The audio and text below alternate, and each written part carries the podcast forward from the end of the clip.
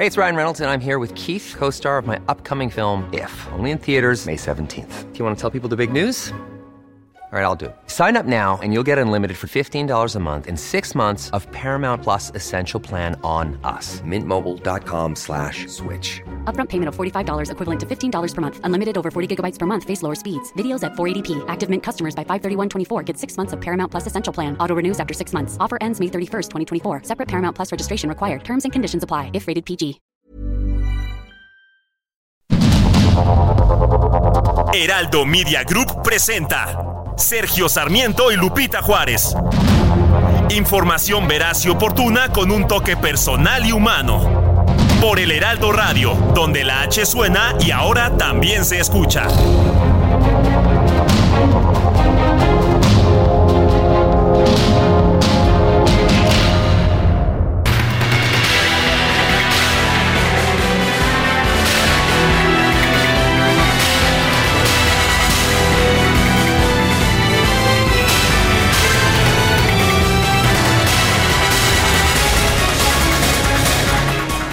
Son las 7, las 7 de la mañana en puntísimo de este miércoles 22 de noviembre del 2023. Yo soy Sergio Sarmiento y quiero darle a usted la más cordial bienvenida a El Heraldo Radio. Quédese con nosotros para estar bien informado, por supuesto.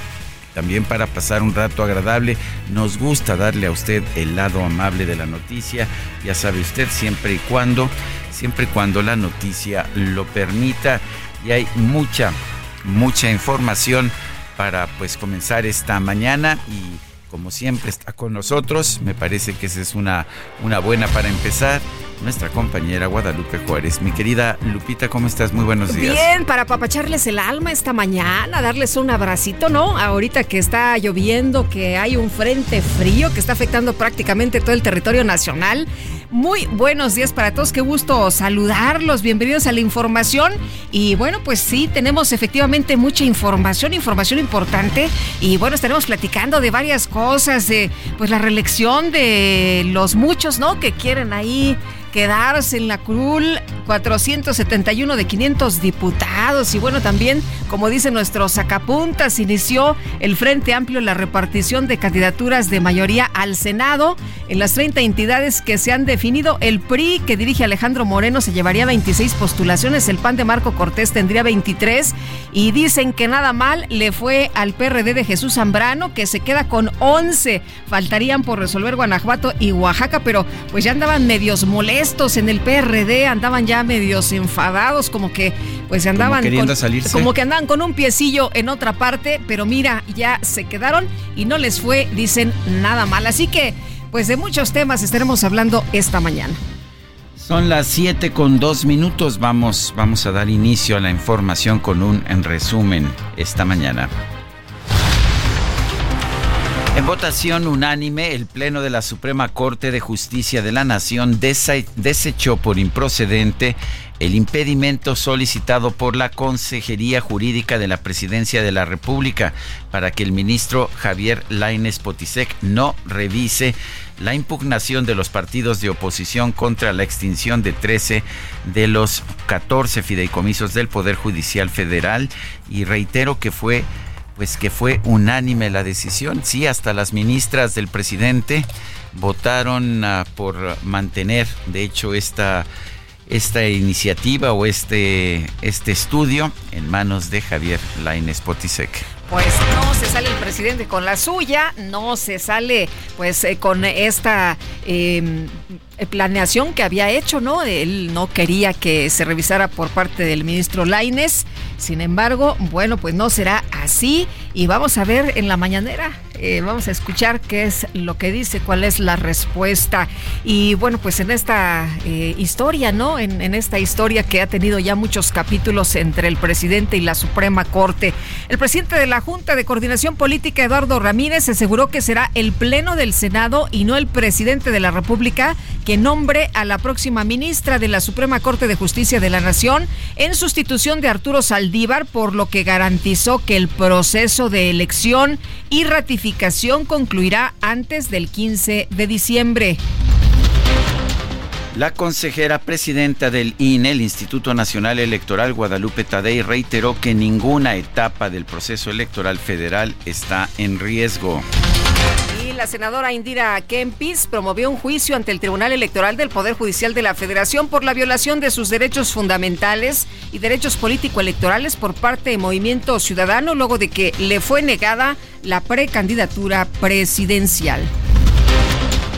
En su segundo día de pre-campaña desde San Andrés Tuxtla, Veracruz, Claudia Sheinbaum aseguró que la cuarta transformación es el único proyecto que puede mantener la estabilidad política y económica del país.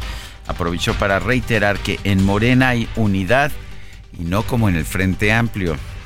Se tomó la decisión que los precandidatos, candidatos, no fueran decididos por un dedazo.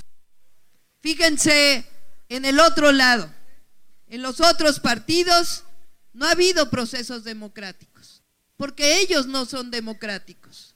Ellos toda la vida han sido autoritarios.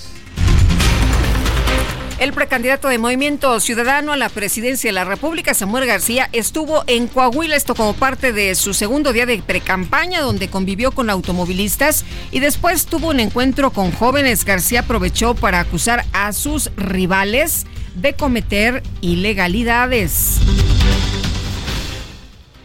El dirigente nacional de Morena, Mario Delgado, consideró que el precandidato presidencial de Movimiento Ciudadano actúa como un político sin palabra y aunque tiene publicidad muy ocurrente y versátil en redes sociales y se presente como el nuevo, representa en realidad lo peor de la vieja política. Pues ayer estuve viendo su publicidad muy ocurrente porque se presenta como el nuevo, pero hay jóvenes que tienen viejas mañas. Hay jóvenes que representan lo peor de la vieja política, que él dice que quiere derrotar, pero actúa como un eh, político sin palabra.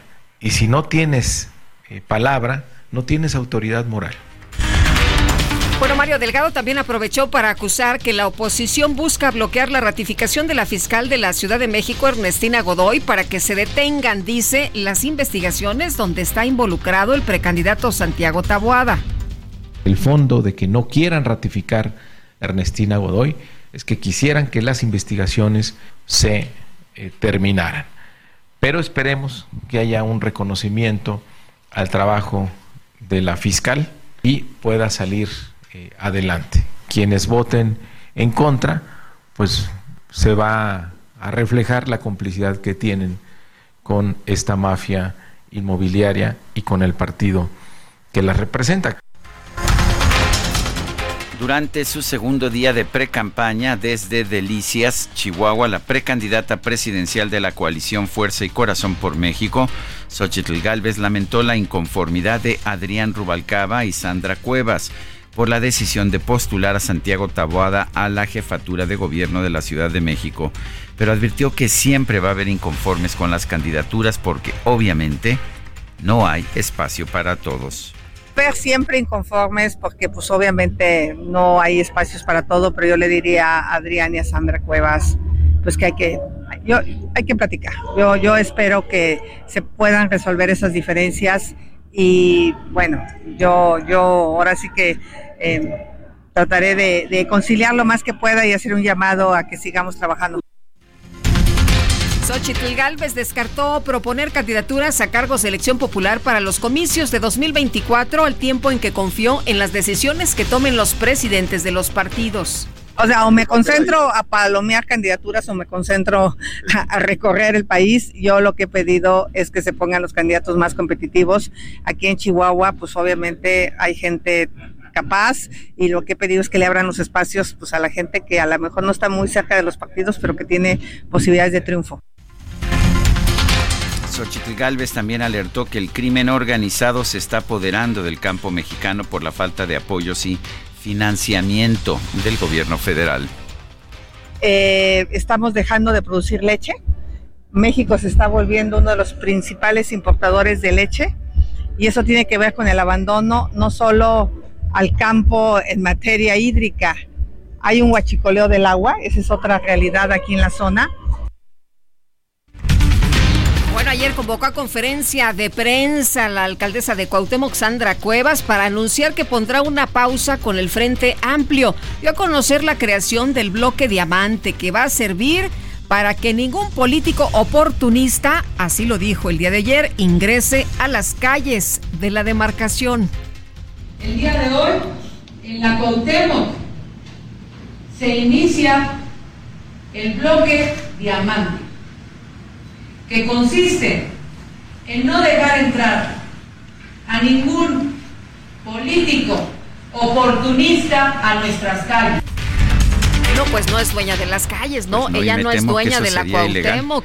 Ella no puede impedir que alguien circule libremente por donde le dé la gana, ¿no? políticos en, la, pues en la alcaldía Cuauhtémoc. Pero ella dijo que los van a correr a huevazos y a jitomatazos. Pues esas son las tácticas que utilizaban los grupos fascistas allá en los años 20 y en los años 30 no permitían los actos políticos de quienes consideraban sus rivales. Eh, esperemos que, no sea esto lo que hagan, que recurran a la fuerza para impedir eh, pues el libre ejercicio de los derechos políticos. Sandra Cuevas también denunció a líderes del PRI, el PAN y el PRD por impedirle competir por la jefatura de gobierno de la Ciudad de México y abrió, abrió la puerta para irse a Movimiento Ciudadano. Por eso no le pido nada a nadie, para no deber favores. El Señor a mí me ofreció, para los que dicen, puede estar enojado hueso, no señores. Me ofrecieron la Pluri 1 como diputada federal para que yo aceptara lo que ellos ya habían acordado, los presidentes nacionales.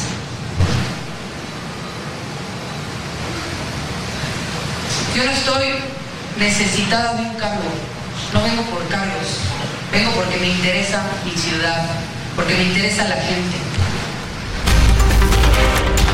Bueno, ya todo el mundo dice que la va a pensar dos veces antes de hablar con Sandra Cuevas, ¿no? que ya pues nadie le va a tener confianza después de todo esto que dio a conocer el día de ayer, de estos encuentros, de estas reuniones.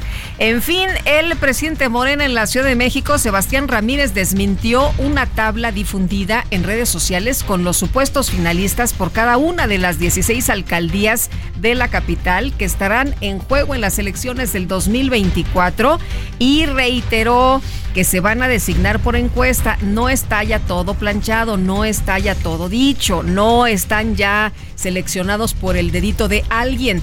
Dice que pues se van a designar por encuesta. Tras presiones de la Liga MX de fútbol femenil, comisiones del Senado aceptaron establecer una mesa de diálogo para analizar si es viable incluir una propuesta a la iniciativa de reforma de equidad salarial a las deportistas la cual impulsa un salario base. La propuesta fue avalada en tres comisiones del Senado la semana pasada. Después de su conferencia en Palacio Nacional, el presidente Andrés Manuel López Obrador supervisó este lunes por la tarde los avances de construcción de la segunda etapa del tren El Insurgente que va de Toluca a la Ciudad de México. La Comisión Federal de Electricidad anunció que a través de la empresa subsidiaria CFE Telecomunicaciones e Internet para Todos ofrecerá la posibilidad de adquirir paquetes de telefonía a través de la selección de tarjetas SIM y SIMs virtuales sin costo desde su página de Internet. Bueno, por otra parte, el nuevo rector de la Universidad Nacional Autónoma de México, Leonardo Lomelí, designó a Patricia Dávila Aranda como secretaria general. Es la primera vez que la UNAM tiene una mujer en este encargo. La académica y politóloga Denise Dresser impugnó el fallo de la sala regional especializada del Tribunal Electoral que la señaló como responsable de ejercer violencia política de género en contra de la diputada de Morena, Andrea Chávez. Denise Dresser, pues lo que señaló es que Andrea Chávez y su familia utilizaron un avión, un avión de la Fuerza Militar de la Secretaría de la Defensa. Y bueno, pues de hecho ellos mismos tuitearon, ellos mismos dieron a conocer las fotografías. Bueno, y la Fiscalía de Jalisco informó que el protocolo, bueno, se desistió Andrea Chávez ya de todas las denuncias de todos menos los eh, contra compañeros, Denise menos en contra eso de dijo, Denise, eso dijo Andrea Chávez. la información que Federico Arreola esta madrugada me dijo que, que él recibió eh, ayer Es de los señalados, Sí, por que cierto, él ayer recibió que te ayer yo la el oficio, Estaba ahí efectivamente. el, el nombre de, de Federico de SDP. Sí. Y bueno, pues, esta, esta madrugada a las 6 de la mañana me dijo que ayer había recibido la, la, la denuncia. esta, esta mañana tempranito. Bueno, la Fiscalía de Jalisco informó que el protocolo para la búsqueda de personas desaparecidas sufrirá algunos cambios específicamente en los reportes anónimos que les lleguen para dar con fosas clandestinas. Sin embargo, madres buscadoras de Jalisco y de Sonora también emitieron un pronunciamiento en donde dicen estar en desacuerdo con este protocolo. Octavio López, comandante de la Policía Municipal de Apatzingán, en Michoacán, fue asesinado a tiros cuando se encontraba en el interior de su vehículo. De julio a noviembre de 2023 suman ya cuando menos cuatro los policías municipales asesinados allá en Apatzingán. En León, Guanajuato, fue asesinado el activista Adolfo Enríquez Van der Kam, quien en los últimos años denunció la incidencia delictiva en la ciudad a través de sus redes sociales. En Tamaulipas, por segundo día consecutivo, sujetos armados realizaron narcobloqueos sobre la carretera Reynosa-San Fernando, donde fueron atravesados camiones y autobuses. En Veracruz, un autobús que se salió de la carretera Latinaja Cayucan dejó 12 personas fallecidas y 58 heridos. La tarde de este martes, un tornado impactó en poblados del municipio de Peribán, Michoacán. El fenómeno natural dejó afectaciones en diversas huertas de aguacate. Y Marcial Rodríguez, el secretario de Educación de Guerrero, dio a conocer que más de 100 escuelas regresaron a clases tras el paso del huracán Otis, ya que no sufrieron afectaciones de consideración. El gobierno de Israel aprobó un acuerdo para la liberación de 150 presos palestinos y un breve cese al fuego a cambio de 50 rehenes capturados por el grupo Hamas en, el ataque del pasado 7 de octubre. De acuerdo con la última información, esto va a ocurrir el día de mañana a las 10 tiempo de Israel.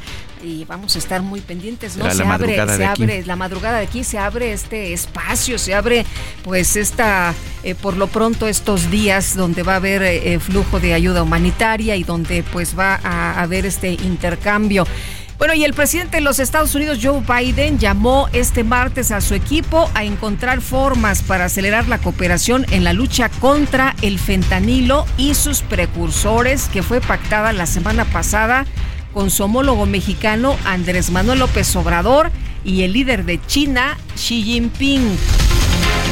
El Papa Francisco felicitó vía telefónica a Javier Milei por su triunfo en las elecciones presidenciales de Argentina. El presidente López Obrador todavía no felicita a Javier Milei, en parte porque dice que insultó al Papa Francisco.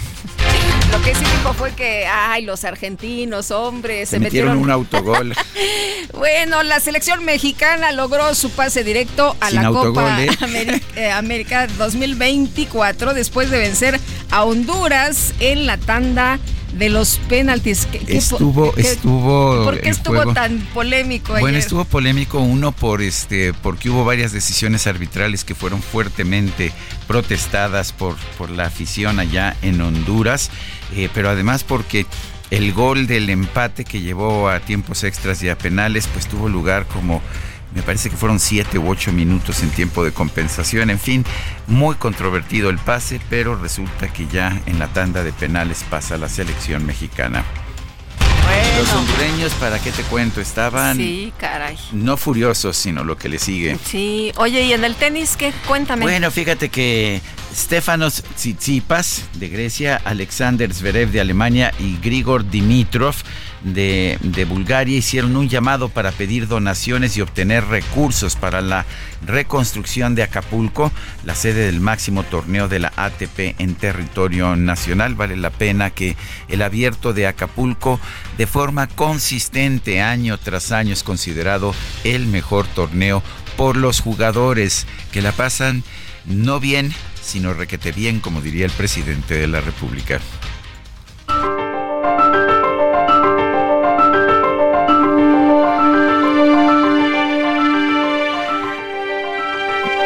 Bueno, y vamos, vamos a la frase, a la frase de este día. La primera condición del progreso es la eliminación de la censura. George Bernard Shaw, el dramaturgo, el dramaturgo británico.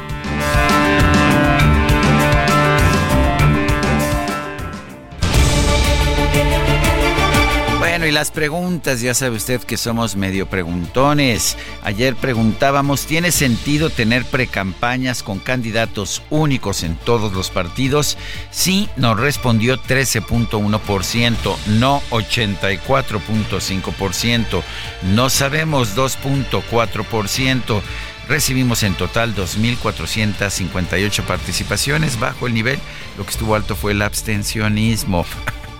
Bueno, que sí, que esperemos que en las próximas elecciones esto no ocurra, que haya Bueno. muchísima participación. Y esta mañana coloqué la siguiente pregunta en, en mi cuenta personal de X, arroba Sergio Sarmiento.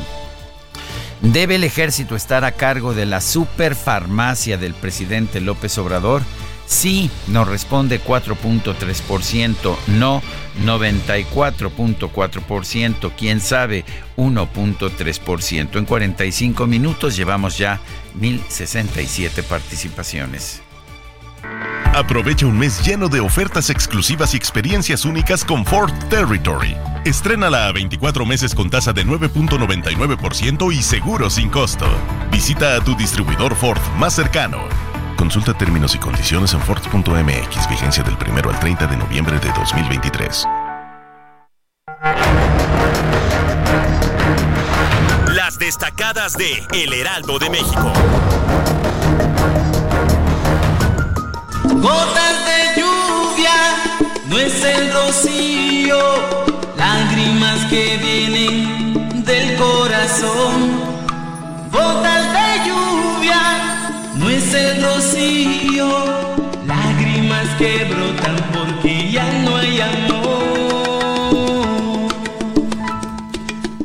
Pudiste haberme Ay, felicidades a todos los músicos, mi querida Itzel, que nos hacen tan felices. ¿Cómo estás? Buenos días. Muy buenos días, Lupita, Sergio, queridos destacalovers, y con estas gotas de lluvia las que nos cayeron en la mañana de camino al Heraldo Radio.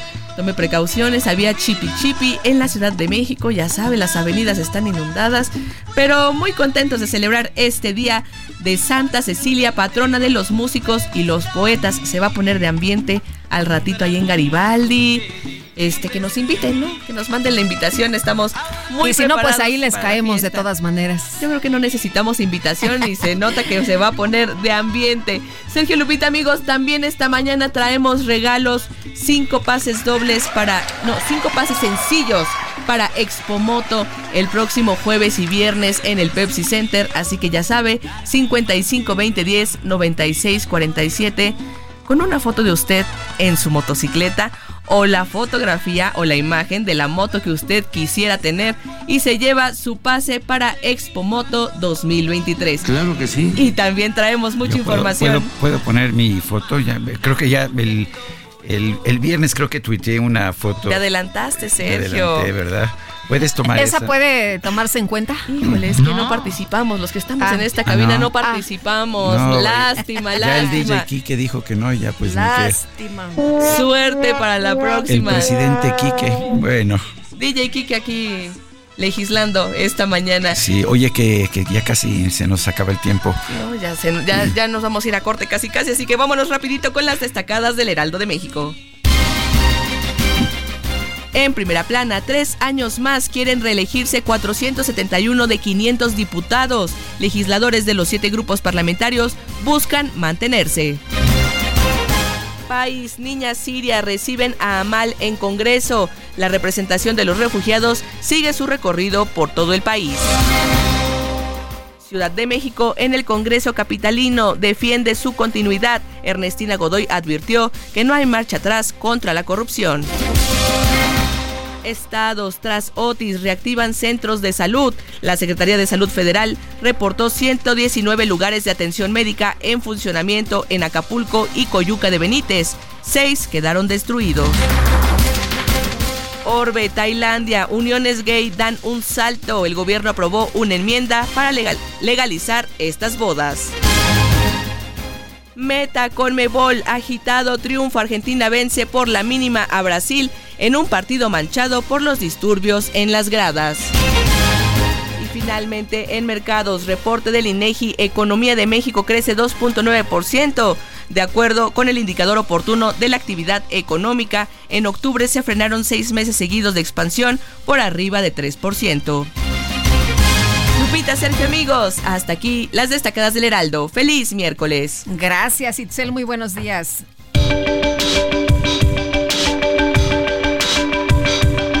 Sergio Sarmiento y Lupita Juárez quieren conocer tu opinión, tus comentarios o simplemente envía un saludo para ser más cálida esta mañana. Envía tus mensajes al WhatsApp 55 20 10 96 47.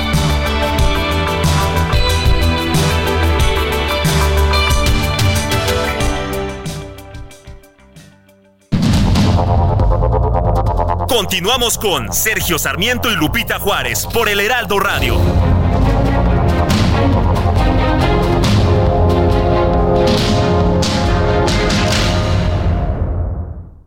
CAT promedio de 19.7% sin IVA, vigencia del 1 al 30 de noviembre de 2023. Experimenta el lujo y la aventura con Jeep Grand Cherokee. En este buen mes estrena con bono de 70 mil pesos o 24 meses sin intereses y sin comisión por apertura. Jeep Grand Cherokee. Civilizado y salvaje. Jeep. Solo hay uno. Siente el máximo confort de un abrazo a todo tu cuerpo. Te mereces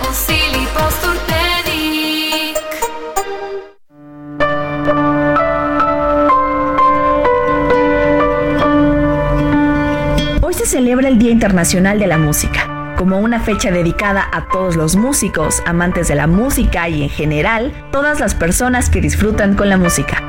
En muchos países se celebra también el 1 de octubre. La fecha del 22 de noviembre es por la conmemoración de la muerte de Santa Cecilia, patrona de los músicos.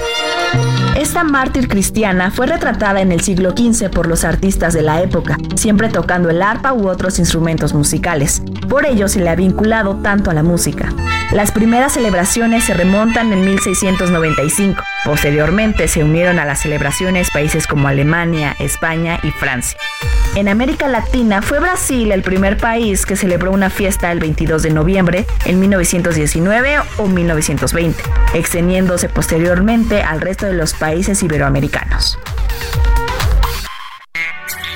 Destaca entre la multitud Infinity QX55 2023. Provocativo diseño que atrae tus sentidos. Ahora, con 36 meses sin intereses o bono flexible. Descúbrelo en Infinity Polanco, Calzada General Mariano Escobedo 476. Ansures, teléfono 5590-357748. Válido del 1 al 30 de noviembre. CAT promedio del 10.4% sin IVA para fines informativos. Consulta www.infinity.mx diagonal promociones.html.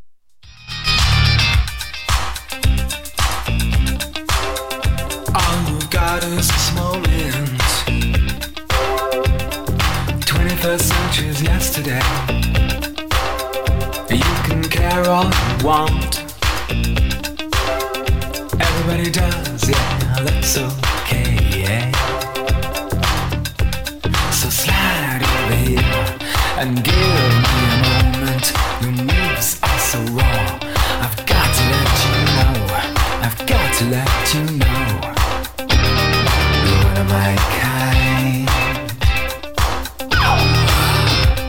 Estamos escuchando al grupo Inexcess, pero se escribe I-N-X-S, Inexcess, y lo estamos escuchando porque hoy es el aniversario luctuoso de Michael Hutchins, vocalista y compositor de esta banda In Excess, falleció el 22 de noviembre de 1997. La banda In Excess uno de los uh, grupos, una, uno de los grupos de rock más importantes allá, allá de los años 80 uh, y de los años 90. ¿Te gustan, Guadalupe? Me gustan, fíjate, Sergio, que no los conocía, pero gracias a una super fan, a mi amiga Gina Zavala, los conocí y me los heredó. bueno, pues yo los conozco muy poco, muy poco realmente, y de hecho yo no voté por ellos, pero bueno, este eh, el pueblo, el pueblo el sabio, pueblo sabio votó es que quien no. vota, se metieron un autogol. Bueno, ah, ya voy entendiendo. Tenemos mensajes de nuestro público. Pues ah, el- esto se llama Need You Tonight. Exacto. Necesito hoy en la noche. Exacto. Bueno, y vámonos a los mensajes. Buenos días, Sergio Lupita. Soy Luis López Sotero. Mi comentario: el que no arriesga no gana. Estamos muy a tiempo para sacar a Morena del poder. Dice otra persona, mi nombre es Israel Olvera de Tuxtla Gutiérrez. Considero que el Frente Amplio por México está fallando al imponer a sus candidatos. Saludos. Muy buenos días, Rudy Dámico, para reportarles que en la clínica 183 del IMSS no hay insumos en laboratorio. Ayer nos atendieron hasta las 8.15 de la mañana para reagendarnos la cita y el ayuno de más de 12 horas.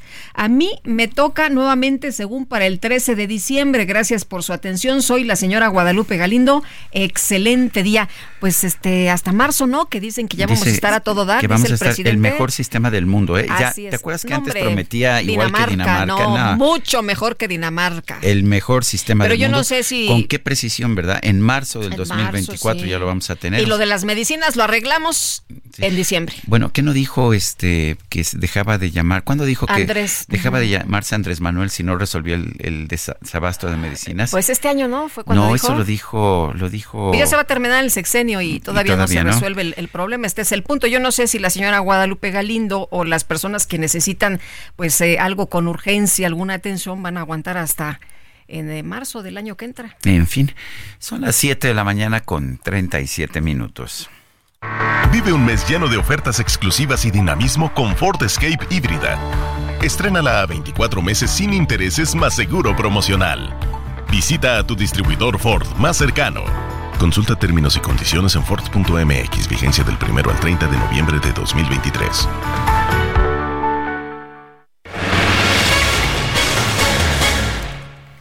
Bueno, pues ya nos dice nuestro equipo de producción que fue en noviembre de 2021 que el presidente dijo que o se resolvía el Sí. problema del desabasto de medicamentos o dejaba de llamarse Andrés Manuel. ¿Cómo dices que se llama el presidente?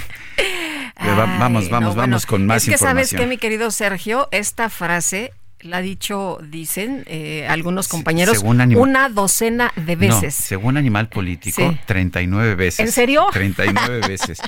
Es que yo estoy viendo aquí otra nota que dice, Sí. bueno, esta es de 2023. No, bueno, Eh, yo animal no sé, yo, creo que es, es más Me llamó la reciente. atención porque vi la nota, a ver si la tengo aquí. Dice, la promesa retórica de dejarse de llamar a Andrés Manuel fue dicha una docena de veces por López Obrador desde que asumió el cargo de presidente en diciembre del 2018.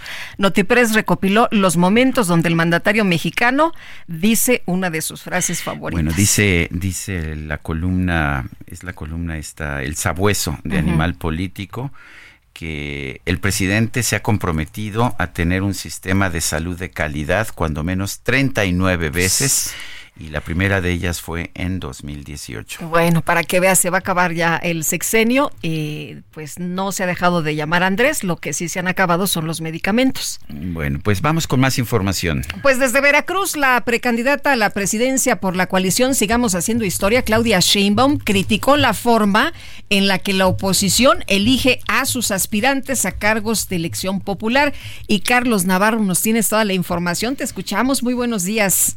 Buenos días, Sergio Lupita. Les saludo con gusto desde los Tuxtlas, Veracruz, donde la precandidata a la presidencia por la coalición Sigamos Haciendo Historia, Claudia Sheinbaum, llevó a cabo su segundo día de precampaña. En esta región, la aspirante criticó a la oposición por la forma en la que el Frente Amplio por México elige a sus aspirantes a cargos de elección popular. En el municipio Ángel R. Cavada, la morenista señaló que en la oposición no habrá métodos democráticos para definir a los precandidatos en los distintos estados donde habrá comicios el próximo año. En contraste, dijo, en la cuarta transformación la democracia abona a la unidad. También comentarles que ante la tragedia de Acapulco que fue víctima del huracán Otis, no debe hacerse uso político, aseguró la precandidata de la coalición Seguimos Haciendo Historia. En un panel con medios de comunicación donde participó el Heraldo Media Group, manifestó su solidaridad con las y los guerrerenses. Recordemos que la banderada del Frente Amplio por México, Xochitl Gálvez, inició su precampaña en Coyuca de Benítez, Guerrero. Mientras que en el caso de la victoria de Javier Milei en Argentina, Sheinbaum reconoció el ejercicio democrático. Sin embargo, manifestó claramente su rechazo a las ideas para el nuevo gobierno. Calificó como un neoliberalismo extremo. Sergio Lupita, la información que les tengo. Muy bien, gracias Carlos. Bueno, y sí, eh, en su segundo día de precampaña, eh, Claudia Sheinbaum de, pues del la alianza de partidos del gobierno resaltó que rumbo al 2024 la tarea más importante es defender el modelo del humanismo mexicano de la 4T para así evitar el regreso de los malos gobiernos del neoliberalismo. Esto lo dijo allá en Ángel R. Cavada, en Veracruz, el día de ayer. Nosotros en la cuarta transformación, dijo, somos los únicos que podemos garantizar estabilidad económica y estabilidad política en nuestro país, ningún otro proyecto. Eh, tuvo un encuentro con militantes y simpatizantes de la coalición Sigamos Haciendo Historia y aseguró que, al contrario de lo que representa el proyecto de la oposición, en la cuarta transformación se defiende la democracia, ya que esto significa velar por el bienestar del pueblo de México. Ellos son el frente de la imposición, es lo que dijo Claudia Sheinbaum. Imponen sus precandidatos a la presidencia de la República y se dividen. Así van a imponer a todos sus precandidatos en los estados de la República donde va a haber elecciones. Esa es una diferencia fundamental. Allá hay imposiciones y aquí procesos democráticos, es lo que dijo Claudia Sheinbaum, la candidata o la precandidata a la presidencia de la República. Bueno, hoy estamos eh, muy, muy atentos de la información eh, que se da a conocer en Israel, pero tenemos un audio, ¿verdad?, de la doctora Sheinbaum. Adelante. Vamos a escucharlo. Esa es la ecuación, esa es la fórmula. Hay que erradicar la corrupción y erradicar los privilegios del gobierno para que haya recursos para destinarlos al pueblo de México. Eso se llama austeridad republicana, eso se llama economía moral, eso se llama desarrollo del país con bienestar, con prosperidad compartida. Y fíjense lo que ha pasado en México. Gracias a ese modelo de desarrollo, gracias a ese modelo de desarrollo, hoy la economía de México es de las mejores del mundo. No hay una deuda que se haya ampliado respecto al Producto Interno Bruto. El peso está de las mejores monedas evaluadas de todo el mundo respecto al dólar. Está llegando inversión extranjera como nunca había llegado. 30 mil millones de dólares el primer semestre. Bueno, pues ahí lo que eh, señala la doctora Sheinbaum en estos recorridos que está realizando dentro de la precampaña. Y, desde Delicias, Chihuahua, la precandidata de la Alianza Fuerza y Corazón por México, Xochitl Galvez, visitó la región agrícola del controvertido Distrito de Riego 05. Federico Guevara, Guevara nos tiene la información. Federico, adelante. Buenos días, efectivamente, como tú bien acotas, la visita en su segundo día aquí en el estado de Chihuahua de Xochitl Galvez, la precandidata, fue en este municipio, lugar donde está el distrito de riego 05, que incluye a seis municipios, todos, de, todos ellos de pues, la mayor importancia agrícola en la entidad, los principales productores de chile chipotle en el estado e infinidad de, de productos que se, se producen en este en esta región. Y fue un señalamiento en el sentido de que la candidata afirmó de que existe un abandono total del campo que los los este los eh, campesinos o los productores agrícolas ya no cuentan con ninguna garantía eh, por el riesgo que significa esta esta profesión y insistió que existe un problema serio de huachicoleo. En este sentido, con la reunión que sostuvo con los productores agrícolas, pues fue enfática de que se tiene que rescatar el campo, ya que, por ejemplo, en la región era el tercer estado productor de productos, eh, generador de productos lácteos, y que ahora, por la sequía, por el abandono del campo, esa posición se ha perdido y se ha desplomado a un lugar número octavo. El día de hoy, en un par de horas, a las 10 de la mañana, estará en Ciudad Cuauhtémoc, Chihuahua, punta de entrada de la Sierra Tarumara y lugares que sí conoce perfectamente, ya que cuando estuvo en la Comisión de Pueblos Indígenas eh, sostuvo muchísimas reuniones y pues estará presente con los empresarios de aquella región, los agricultores, una zona principalmente manzanera, y la gran mayoría de este producto es de exportación y también con las comunidades indígenas ya que Cuauhtémoc Chihuahua, insisto, es la puerta de entrada a la Sierra Tarahumara. Hasta aquí la información, Sergio. Muy bien, eh, Federico, gracias por el reporte. Gracias, buen día. Y vámonos ahora con Mónica Reyes. Adelante, Moni. Muy buenos días, Lupita, Sergio, amigos del Heraldo Radio. Qué gusto estar con ustedes esta mañana. Yo les quiero preguntar, ¿ustedes sabían que leer palabra por palabra de izquierda a derecha es un mal hábito que aprendiste? Como este, tenemos muchos. Es por eso que cuando lees tardas en comprender, te da flojera y no te gusta. Terminas leyendo por obligación. Tú, como lector tradicional, tardas en leer un libro de 100 páginas en tres horas o más. Fíjense que con Sileo lo vas a poder leer en aproximadamente 15 minutos o menos. En Sileo nos preocupamos porque cada persona pueda descubrir y potencializar su máxima capacidad intelectual de una forma divertida y dinámica, a través de experiencias y actividades de entrenamiento visual y cerebral. Todos tenemos habilidades increíbles que podemos desarrollar. Sileo nos va a permitir alcanzar el aprendizaje acelerado para mejorar calificaciones, optimizar tiempos y ser eficientes en las actividades diarias. Además de poder leer hasta 10 veces más rápido, logra una comprensión total y mejora tu capacidad de retención con experiencias que activen tus sentidos. Invierte en tu cerebro. Llama y cuelga o envía WhatsApp al 55 48 14 68 14. 55 48 14 68 14. Es tan sencillo el aprendizaje que desde un niño de 9 años hasta profesionistas, ejecutivos, maestros y estudiantes pueden desarrollarlo con excelentes resultados. Estamos presentes en toda la República Mexicana. La Fundación Mexicana de Lectura Rápida tiene una beca de hasta el 70% disponible para ti. Recuerda, 55 48 14 68 14 55 48 14 6814. Obtén tu clase muestra gratis y descubre el modo en que estás leyendo. Comienza ahora con el sistema de Sí Leo. Recuerda, 55 48 14 68 14 55 48 14 68 14. Sí Leo el poder de leer. Regreso con ustedes, Sergio Lupita, muchas gracias. Gracias, Moni, buenos días.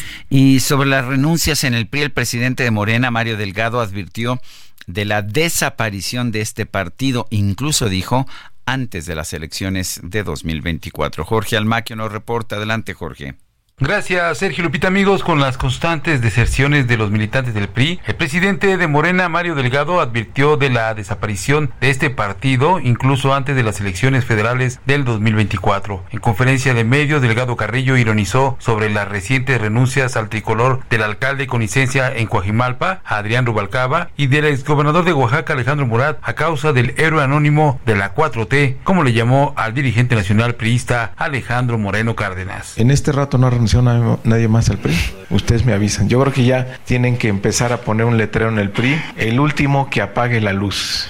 Porque todos los días hay deserciones. Pues gracias a este héroe anónimo de la cuarta transformación que es Salito Moreno. Tras destacar que las encuestas colocan a Claudia Sheinbaum con una gran ventaja respecto a Xochitl Gálvez, criticó la alianza de la que ahora se llama Fuerza y Corazón por México, que calificó de gelatinosa porque entre ellos mismos se traicionan. Pues la oposición con su frente gelatinoso, pues sigue haciendo agua, porque son pactos inconfesables, se traicionan entre ellos, acostumbrados por durante tantos años a robar al pueblo, también se roban entre ellos, faltaba más, y sus pactos, sus alianzas son de intereses, son complicidades que pues llevaron a la imposición de uno de los líderes de la mafia inmobiliaria que está anidada en la Benito Juárez. Resaltó que la posición que tienen los panistas en la Ciudad de México para no apoyar la continuidad de Ernestina Godoy al frente de la Fiscalía General de Justicia es para que detengan las investigaciones de lo que ya no quieren que llamen el cártel inmobiliario en el que están inmiscuidos. Destacó que los panistas tienen el apoyo vergonzoso del PRI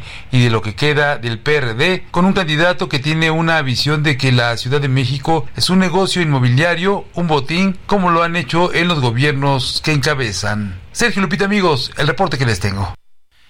Muy bien, Jorge Almaquio, muchas gracias por esta información. Bueno, y tome nota, tenemos información de acuerdo con el Aeropuerto Internacional de la Ciudad de México, eh, que informa en su cuenta de Twitter que se va a llevar a cabo una manifestación en las inmediaciones del acceso a la Terminal 2 entre las 14 y las 16 horas de este miércoles, eh, ya que bueno, pues usted sabe cómo se ponen las cosas cuando hay alguna manifestación. Híjole, le parten. ¿En cuántos países del mundo se permitirá hacer bloqueos de los ingresos al aeropuerto? Pues no lo sé, pero aquí constantemente ocurre y la verdad es que le ponen en la torre a las personas. Y si usted tiene programado un vuelo para el día de hoy, la recomendación es que pues anticipe la llegada al aeropuerto y de acuerdo con la información también que se da a conocer por parte de la misma terminal, eh, nos dicen que con el pase de abordar se puede trasladar desde la terminal 1 hacia la terminal 2 en el aerotren.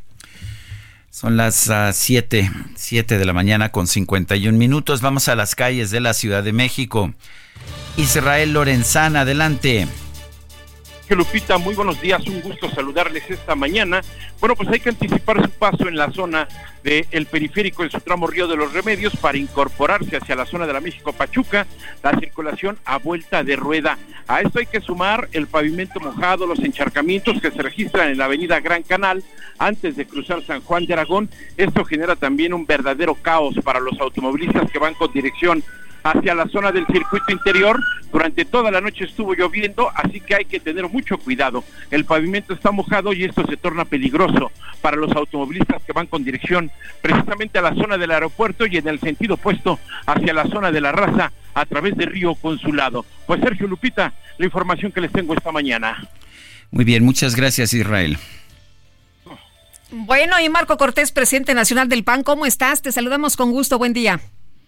Hola Lupita, Sergio, qué gusto saludarles, muy buenos días. Oye, pues ¿cómo andan? ¿Cómo andan el PRI, el PAN y el PRD? Ya registraron ante el Instituto Nacional Electoral la coalición Fuerza y Corazón por México, pero pues como que el PRI andaba saca el, el PRD ya se andaba medio saliendo, ¿no? Pues andamos bien y de buenas, con mucho entusiasmo, porque el primer día de precampaña fue sumamente exitoso. Tuvimos desde el primer minuto del 20 de noviembre a Xochitl en Coyuca de Benítez Guerrero, este, que son los afectados principales junto con Acapulco del huracán Otis, abandonados por el gobierno federal, y Xochitl montó ahí un equipo de personas que sin banderas, sin ningún tipo de logotipo, fueron a ayudar desde que ocurrió esto, a poder este, limpiar calles, a reconstruir espacios comunes. Y entonces la gente la recibió pero de forma muy orgánica más de mil personas a medianoche con veladoras con mucha esperanza de que podamos corregir el rumbo de México. Luego se trasladó simbólicamente a Ciudad Juárez donde ustedes saben que está la plaza de la mexicanidad y este monumento enorme de, la X más grande que tiene nuestro país. Y, y, ahí estuvo también en un evento muy simbólico. Pancho Barrio, que hacía ya tiempo no se aparecía en un evento, ahí estuvo con Xochil Galvez, Maru Campos en Chihuahua, en un evento magno también bastante bueno. Ayer en Delicias está recorriendo el estado más grande en territorio de, de, nuestro país. Y bueno, pues como saben, pues cerramos una coalición que efectivamente no fue fácil, Pita, fue complejo porque hay que poner criterios de competitividad, pero también criterios de inclusión, porque México requiere una izquierda responsable con quien se pueda construir y buscar las formas de poder lograr este acuerdo. No fue sencillo, pero finalmente lo logramos en beneficio de México. Eh, Marco, vamos a tener nosotros que ir a una pausa nacional. No sé si te puedas mantener en la línea telefónica unos minutos para que retomemos después de esta pausa. Con mucho gusto, Sergio. Bueno, son las 7 de la mañana con 54 minutos. Les recuerdo nuestro número de WhatsApp 55 20 10 96 47. Regresamos con Marco Cortés, presidente nacional del PAN.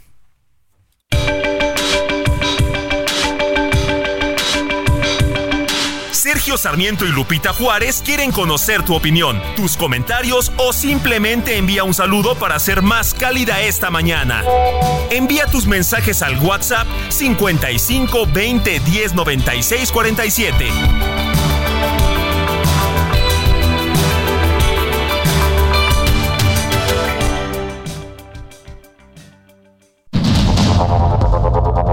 Continuamos con Sergio Sarmiento y Lupita Juárez por el Heraldo Radio.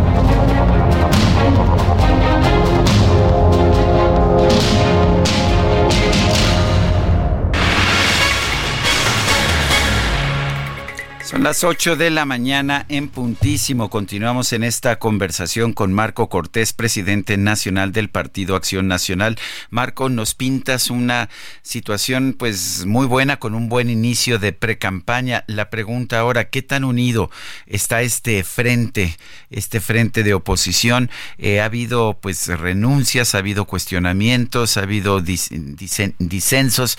¿Qué está pasando y qué tan unidos están?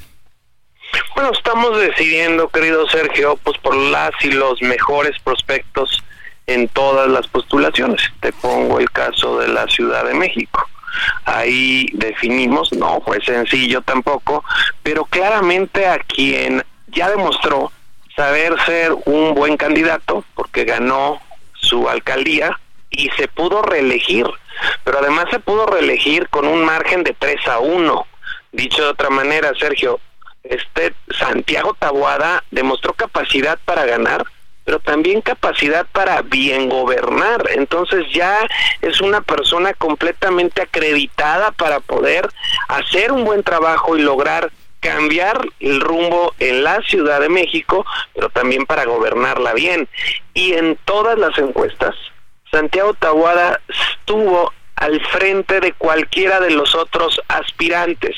Y es por eso, Sergio, cuando tú decides lo correcto, cuando decides en base a la regla establecida y por los perfiles más competitivos, más allá de que pueda haber gente que no esté completamente conforme, es actuar conforme lo que debe ser. Eh, Marco, ¿cómo viste las declaraciones de Sandra Cuevas el día de ayer, estos señalamientos, estas acusaciones y la decisión de Adrián Rubalcaba también de, pues decir, ¿saben qué? Yo ya me voy. Mira, lo de Adrián Rubalcaba lamentablemente pues ya se veía venir, este se sabe de la relación que hay entre Adrián Rubalcaba y Claudia Sheinbaum, este y lo de Sandra yo espero que se pueda construir por el bien de, la ciudad. Yo entiendo que, que Sandra es este realmente intransitable con la posición de Sheinbaum y eso puede permitir que se construya. Ya dijo que ya anda en Movimiento Ciudadano, ¿no? Pues mira, es MC tristemente es el es el esquirol de Morena. Este ya es el movimiento moreno este versión 2 no la verdad que es una pena lo que está haciendo este partido porque lo único que buscan es hacerle el trabajo sucio a Morena. Eh, dicen tanto Mario Delgado como Claudia Sheinbaum que pues que la oposición no mostró eh, no mostró procedimientos democráticos y que ellos sí en el gobierno en la alianza del gobierno sí utilizaron procedimientos democráticos para hacer sus selecciones de candidatos. ¿Qué opinas? Son unos cínicos sin vergüenza. Eso es lo que opino, mi querido Sergio. Oye, y bueno, eh, Sandra Cuevas lo que dice es que también hubo irregularidades en las negociaciones con las dirigencias del PRI, PAN y del PRD, que de hecho, incluso antes de que se anunciara lo de Tabuada, que ella ya le habían hecho un ofrecimiento. Pues es que en todas las encuestas siempre quien estuvo arriba fue Santiago Tabuada. No es extraño que tratando de construir le hayan hecho propuestas. Si todo el mundo ya sabía en todas las encuestas públicas y privadas Santiago Tabuada es quien le va a ganar a Morena. ¿Qué tanto les afecta en realidad, Marco, estas decisiones de Adrián Rubalcaba o de Sandra Cuevas? En realidad poco porque la gente lo que quiere en la Ciudad de México es corregir el rumbo y ya les ganamos en el 2021 y yo no veo cómo no les ganemos ahora en el 2024 veo francamente un proyecto muy sólido, el de Santiago Tabuada, y armaremos un paquete muy fuerte de buenas candidatas y buenos candidatos a los diferentes cargos, no solo en la Ciudad de México, sino en todo el país. Eh, ¿Tienen ustedes información sobre la posibilidad de que para, pues para impedir que Santiago Taboada pueda ser candidato, le finquen responsabilidades eh, por transacciones inmobiliarias? no tengo la menor duda de que lo sigan amedrentando políticamente, que sigan usando la fiscalía como brazo político de Morena, no tengo la menor duda de que sigan difamando como lo han venido haciendo. Marco Cortés, presidente nacional del PAN, como siempre, gracias por esta conversación. Sergio, Lupita, un fuerte abrazo. Estoy a sus órdenes. Muy buen día. Gracias. Hasta luego. Muy buenos días. Bueno, pues es un momento, un momento importante. Estamos apenas en el día, bueno, hoy es el día 3 de las precampañas las precampañas deben durar 60 días, después habrá una pausa y después vendrán ya las campañas. Si tú pensabas que ya estabas en campaña, Guadalupe, te equivocas. Sí, por eso te dije el otro día, no nos engañen, no nos engañen con este tema de que apenas empiezan las, las precampañas, ya llevamos un año en campaña y ahí tiene mucha responsabilidad el Instituto Nacional Electoral, ¿no? Sobre pues estos temas y también, también eh, quienes pues se adelantaron a todos los tiempos. Se, se, adelantaron, efectivamente. Así está la ley. Así es. Bueno, y, eh, y vamos, vamos con otros ah, temas. Bueno, vamos primero al clima, ¿te parece bien? Me parece muy bien. Aprovecha un mes lleno de ofertas exclusivas y experiencias únicas con Ford Territory. Estrénala a 24 meses con tasa de 9.99% y seguro sin costo. Visita a tu distribuidor Ford más cercano. Consulta términos y condiciones en Ford.mx, vigencia del 1 al 30 de noviembre de 2023. El pronóstico del tiempo con Sergio Sarmiento y Lupita Juárez.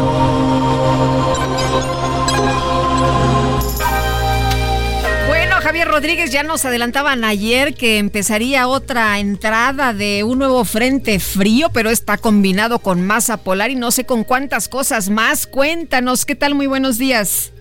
Hola, ¿qué tal Lupita? Hola, muy buenos días Sergio, los saludo con mucho gusto este miércoles para informarles que en efecto tenemos actualmente los efectos del Frente Frío número 11, el cual se extiende desde el noreste del Golfo de México hasta el sureste del país y también la península de Yucatán.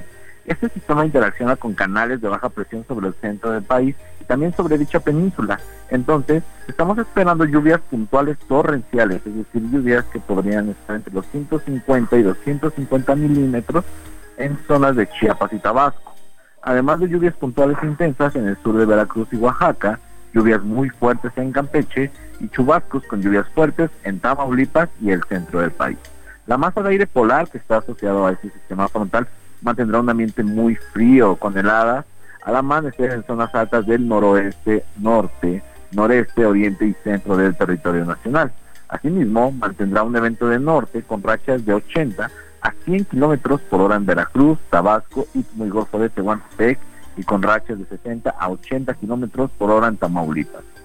Por otro lado, también tenemos la primera tormenta invernal de la temporada, la cual se localiza sobre la mesa del norte y está generando condiciones para la caída de agua, nieve o nieve en las tierras de Chihuahua, Coahuila, Nuevo León, San Luis Potosí, Zacatecas y Durango. También por su parte tenemos el ingreso de humedad hacia el centro del territorio nacional por la corriente en chorro, lo cual está incrementando también la probabilidad de caída de nieve o agua nieve en zonas montañosas arriba de los 4.200 metros sobre el nivel del mar del centro del país. Esto quiere decir en las tierras de el Nevado de Peluca, el Tlaxihuat, Sierra Negra en Puebla, la Malinche, el Tlaxcala, el Cofe de Perote y también el Pico de Orizaba. Para el Valle de México estamos pronosticando que el día de hoy el cielo se quede nublado durante la mayor parte del día, con un ambiente frío a fresco por la mañana y por la tarde con probabilidad de lluvias puntuales fuertes en el Estado de México y chubascos en la Ciudad de México. El viento será de componente sur con rachas de hasta 50 kilómetros por hora y estamos esperando que la temperatura máxima oscile entre los 20 y 22 grados Celsius. Hasta aquí el reporte, Lupita Sergio. Muy bien, Javier, gracias. Muy buenos días. Excelente día. Gracias. Hasta luego. Bueno, y en temas nuevamente políticos, la diputada Selene Ávila, la diputada que votó en contra del presupuesto porque este no incluía fondos para el rescate de Acapulco y que cuestionó duramente a la bancada de Morena, se ha inscrito en el proceso de selección de los candidatos para reelección de los diputados. Dice que va a seguir en Morena para alzar la voz cuando no esté de acuerdo con decisiones que se tomen. Dijo que se tiene que dar respeto a la pluralidad tanto del partido como en el Congreso de la Unión. No me han expulsado, no cometí ningún delito, me sostengo en mi posición. Dice Selene Ávila que le hicieron ofertas para irse a la oposición, pero que ella ha preferido continuar en Morena. Recordemos que ella es parte del grupo marcelista, del grupo de Marcelo Ebrard, que se denomina Camino de México. Sigo en el grupo El Camino de México, dice, para seguir consolidando la pluralidad, fortalecer al grupo al partido y al país, porque se necesita que todas las voces se escuchen. No se puede callar a un legislación, a un legislador y mermar su facultad de cómo votar. Y bueno, pues uh, dudo mucho que Morena vaya a aceptar la reelección de Selene Ávila. Qué curioso, cuando se determinó la reelección de los legisladores era el propósito fortalecer a los legisladores frente a la partidocracia, pero pues la partidocracia pronto tomó control. Por lo pronto, eh, dice Selene Ávila que se queda en, Morel, en Morena y que quiere buscar la reelección por Morena. Bueno, entonces acordamos que pues ya se andaba yendo, ¿no? Que pues ya por el tema de Acapulco precisamente. Dijo, mi puesto, pero no me pueden quitar mi dignidad. Así es. Y bueno, hablando de Acapulco precisamente, ¿se acuerdan ustedes cuántas veces lleva el presidente de visita a Acapulco después de que pegó Otis? ¿Cuántas llevará? Había dicho que tres, ¿no? Creo que sí. Bueno, dice el presidente que pues ya lleva como cinco veces. El presidente López Obrador visita la tarde de este miércoles Acapulco para la supervisión de apoyos a los damnificados por el huracán Otis. En la conferencia de esta mañana, que todavía no termina, afirmó que los acapulqueños son de lo más avispado. Dice, son los más avispados del mundo por lo que no funciona la manipulación este miércoles, López Obrador viajará a Acapulco Guerrero y mañana encabezará la reunión matutina del Gabinete de Seguridad y la conferencia de prensa matutina. Pues no lo hemos visto por ahí en las colonias, no lo hemos visto por ahí en las calles. Dice que sí se ha acercado a la gente y de acuerdo con el presidente, nadie le va a decir, eh, pues a, los a los acapulqueños, ¿no? Lo que están eh, padeciendo. Dice, pues son avispados, no hay manipulación con ellos. Pues claro que no. ¿Cómo le cómo le va a cambiar la narrativa el presidente o alguien más a las personas que están viviendo, que están padeciendo. Hace apenas unos días, de hecho, en una de las comunidades, por primera vez desde que pegó Otis, ¿cuánto va? Prácticamente ya un mes. Bueno, le entregaron despensas y lo hizo el ejército. O sea que em, nadie le puede mentir a la gente que acaba de recibir apenas una despensa por parte del propio ejército. No habían podido llegar a estas comunidades pero bueno, pues hay el, el presidente eh, señalando que nadie va a manipular a la gente. Pues claro que no, la gente está padeciendo, la gente está viviendo esta realidad allá en Acapulco. Hace poco se preciaba el presidente de que Acapulco siempre ha votado por él, que él siempre ha ganado en Acapulco, eso parece que es lo importante. Pues sí, no le importa otra cosa más que las elecciones y el próximo proceso del 2024. Pero bueno, pues ya será una decisión de, de cada una de las personas. Si, si después de esto de Otis siguen votando por Morena, está bien, o siguen votando por eh, que la figura del presidente sigue siendo muy fuerte, está bien, pero que les ayude, ¿no? Que lleguen los, eh, que lleguen los apoyos y que la gente rápido pues pueda reconstruir sus casas y que puedan vivir lo más normal, eh, lo más rápido posible. El líder de Morena en el Senado, Eduardo Ramírez, propuso que el senador con licencia, Ricardo Monreal Ávila, regrese a la Cámara Alta. Misael Zavala nos cuenta. Muy buenos días, Sergio. Buenos días, Lupita. Efectivamente, Sergio, pues el presidente de la Junta de Coordinación Política, Eduardo Ramírez Aguilar, planteó personalmente a Ricardo Monreal que pueda regresar a sus labores legislativas debido a que él dejaría la coordinación de la bancada morenista y la presidencia de la Jucopo para participar como precandidato a la gubernatura de Chiapas dijo que Ricardo Monreal ha sido muy respetuoso del movimiento y también muy respetuoso del grupo parlamentario y es algo que él le ha planteado el regreso al Senado de la República. En una entrevista a medios, el legislador morenista detalló que ha sostenido pláticas con Ricardo Monreal pues le ha planteado que en ocasiones necesita los votos de todos sus compañeros, pero para lograr los consensos y para sacar adelante las reformas pendientes es necesario prácticamente que regrese Ricardo Monreal. El senador por Chiapas tendrá que pedir licencia para poder participar en la contienda por la gubernatura de su estado y ante ello afirmó que Ricardo Monreal tiene las condiciones y la confianza dentro del grupo parlamentario de Morena para poder regresar a sus labores legislativas. Y es que Sergio Lupita cabe destacar que desde el pasado 16 de junio Monreal solicitó licencia al Senado para poder participar en la contienda interna por la Coordinación Nacional de los Comités de Defensa de la Transformación de Morena. Sin embargo, tras un proceso largo, el legislador con licencia no resultó el mejor posicionado en las encuestas, pero recibió un encargo para la organización territorial de Claudia Sheinbaum, quien ya ahora pues es la precandidata a la presidencia de Morena, el PT y el Verde Ecologista. No se descarta que pues ya a finales de este año, prácticamente cuando acabe el periodo ordinario de sesiones, se pueda dar el regreso del senador Ricardo Monreal. Hasta aquí el reporte. Muy bien, Misael Zavala, muchas gracias. Gracias, muy buen día. Y vámonos con el Químico Guerra. Descubre un SUV de lujo que lo tiene todo. Infinity QX50. Ahora, con 36 meses sin intereses o bono flexible. Descúbrelo en Infinity Pedregal, Avenida Insurgente Sur 1355, Jardines del Pedregal. Teléfono 5555-285344. Válido del 1 al 30 de noviembre. CAT promedio del 10.4% sin IVA para fines informativos. Consulta www.infinity.mx diagonal promociones.html. El Químico Guerra. Con Sergio Sarmiento y Lupita Juárez. ¿Cómo estás, Químico? Muy buenos días. Oigan, Sergio y Lupita, ¿qué creen? Hay otras noticias aparte de toda esta turbulencia en la política y todas las cuestiones que nos agobian. para eso te tenemos en este espacio, para darnos esas otras noticias. Importantes además. Pues fíjense que la, semana que entra se inicia la conferencia de las partes de Naciones Unidas sobre la Convención Marco de Cambio Climático, lo que se llama la COP28, precisamente en Dubái por cierto las inundaciones ahí en Dubái son verdaderamente eh, pues inéditas, históricas, ¿no?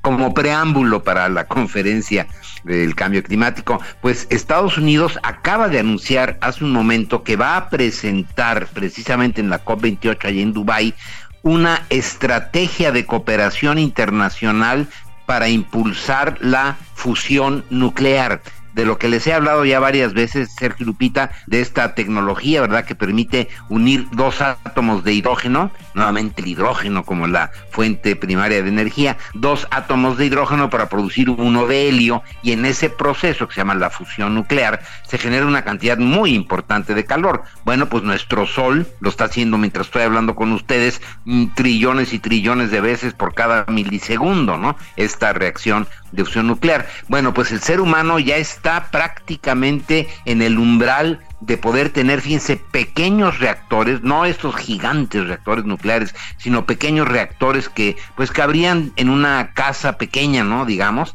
eh, y que usan el proceso de fusión nuclear que no genera desechos radioactivos y es mucho más segura que la fisión, que es lo que actualmente se utiliza. Ahorita estamos usando una tecnología donde rompemos átomos pesados, átomos enriquecidos como el uranio enriquecido y esta ruptura del átomo grandote genera la energía nuclear que usamos actualmente, pero la otra energía nuclear es la que junta dos átomos de hidrógeno. Bueno, pues John Kerry acaba de anunciar que junto con Italia y todos los países del Commonwealth de eh, la, el Reino Unido, están ya impulsando con fondos importantes esta estrategia para eh, conociendo todas las experiencias que existen ya a nivel internacional, ya hay pequeños reactores que están en pruebas eh, precomerciales, digamos, hay inclusive una empresa dedicada a eso en los Estados Unidos, ¿verdad? A, vender este tipo de reactores, pero eh, con esta estrategia, digamos, internacional de los Estados Unidos, seguramente esto va a recibir un impulso muy importante. Oigan mis palabras, Sergio y Lupita, ahorita les parece algo muy lejano a lo mejor, pero estamos en el umbral. Yo calculo que en unos cuatro o cinco años de pronto vamos a poder comprar reactores de fusión nuclear los eh, eh, países, no las empresas productoras de electricidad, para poder proporcionar energía segura y limpia. Y sobre todo con estos pequeños reactores se pueden instalar en eh, diversos lugares para no depender de estas grandes centrales muy muy centralizadas, no valga la redundancia, y eh, que podrían con estas pequeñas eh, pequeños reactores pues distribuir la energía en una forma mucho más efectiva. Un paso importantísimo, Sergio Lupita, se anuncia la estrategia internacional encabezada por los Estados Unidos, el Reino Unido e Italia para la producción en masa de reactores de fusión nuclear pequeños. Sergio Lupita. Muy bien, pues gracias, Químico, como siempre, muy buenos días. Buenos días, buenos días, buenos días. Son las 8 con 20. El gobierno de Israel aceptó un acuerdo con el grupo Hamas para la liberación de 50 secuestrados en la franja de Gaza a cambio de la liberación de presos palestinos y de una tregua de cuatro días. En la línea telefónica, Maruán Soto, experto en temas del Medio Oriente, escritor también, novelista, entre otras muchas uh, virtudes que tiene Maruán Soto, pero siempre es un gusto poder conversar con él. Maruán, ¿cómo estás? Buenos días. Gracias, querido Sergio. Bien, yo viendo un pequeño, pequeño respiro después de 46 días, creo que ya llevamos con la, con la incursión de Israel en Gaza después de los atentados de Hamas. Sí, efectivamente, es, una, es un acuerdo, una tregua que empezará a dar efecto a partir de mañana a las 10 de la mañana, hora de allá. Y es un acuerdo que incluye varias cosas. Están el eh, intercambio de 50, como decías, rehenes secuestrados por Hamas en los que estamos hablando de mujeres y gente menor de 19 años. Y del otro lado, Israel se compromete también a la liberación de 150 presos, también mujeres y menores de 19 años. Pero hay un punto también muy, muy importante alrededor de eso. Se permitirá el acceso de la Cruz Roja a la franja de Gaza para poder revisar la condición de los rehenes que no serán liberados. Eso para la zona no es tampoco muy común y sí es, es una buena noticia. Al mismo tiempo, se estaría ampliando la entrada de distintos camiones de ayuda humanitaria. Es una zona donde la ayuda humanitaria entra alrededor de 400, 500 camiones diarios. Había estado reduciéndose alrededor de desde primero 10, 20 hasta pues 50, 58 camiones. Entonces estos camiones podrán entrar ya proveyendo solamente, no solamente ayuda médica, sino también combustible, algún tipo de alimento. Al final liderando un poco, muy, muy poco el nivel de presión al que está, al que está en el que está la gente en la franja de Gaza. Oye, Marwan, ¿esto puede sentar las bases para un acuerdo un poco más duradero? ¿Podría ser esta la, la esperanza? A ver, me cuesta, me cuesta pensar en eso. Si bien una tregua en estas condiciones es una oportunidad para muchísimas, muchísimas cosas, si queremos ver el escenario quizá más alentador podría ser después del nivel de incursión, de brutalidad de la respuesta por parte de Israel, después del rechazo al que se enfrentó por grandes sectores de su propia comunidad, como por muchos de los países aliados, se podría pensar eso como una oportunidad para reestructurar la forma en la que se estaría actuando por parte del Estado de Israel, eh, pero me cuesta, me cuesta por varias razones. Primero, este acuerdo, esta tregua se da con la oposición de varios miembros particularmente importantes del gabinete, como a ver, pensamos en el secretario del ministro de Defensa, que no estaban de acuerdo con la tregua. Y por otro lado, después de las, ah, la ratificación, digamos, por parte del gabinete, la votación por parte del gabinete, Netanyahu salió a decir que regresaría después de estos cuatro días a las operaciones que han llevado a cabo, de manera que al mismo tiempo que estamos viendo la tregua, estaríamos viendo un reacomodo de las tropas israelíes para posiblemente tratar de intervenir un poco más en el sur de la franja de Gaza. Esto tiene también una razón para, que es como se ven las victorias al final, para gran parte del gabinete de Netanyahu, para la lógica que han usado, la lógica de guerra que se ha usado en estos 48 días, solamente estarían viendo que la victoria se llegaría a través de la destrucción de Hamas, ya lo han dicho y hemos muchos escritos como eso, realmente no tiene tampoco mucho sustento la posibilidad de destruir Hamas más allá de eliminar sus capacidades operativas del momento sería algo muy complicado, pero habría una forma en la que se acercarían y eso es ocupando la franja de Gaza. El problema de la ocupación de la franja de Gaza, más allá que se regresarnos al escenario previo de 1993 y Oslo, es que hay una oposición muy fuerte, no solamente de los aliados, particularmente Israel, sino hay sí de sectores aún más grandes de Israel para que haya esa ocupación. Entonces, bajo esas lógicas, la única manera en la que podrían tranquilizarse es haciendo lo que nadie quiere que hagan. Es decir, se tendría que mantener la, el tipo de incursiones que hemos visto en, eh, en los últimos 48 días. Es muy difícil pensar que esto pueda cambiar. Bueno, co- coincido, nosotros vamos a tener que ir a una pausa, pero fuerte abrazo, Maruán. Te vamos a ver por allá en Guadalajara, en la Nos Feria del vemos en. Guadalajara, nos Bueno. vemos en Guadalajara, nos vemos en Guadalajara. La Yo próxima presento este semana. sábado. Gracias. Sí. Fuerte abrazo. Y nosotros vamos a una pausa y regresamos.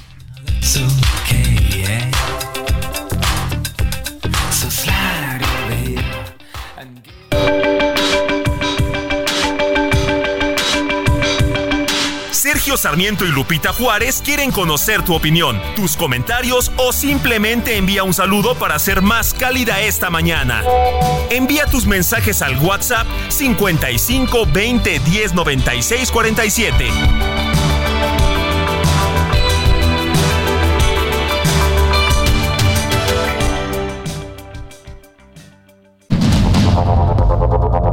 Continuamos con Sergio Sarmiento y Lupita Juárez por el Heraldo Radio.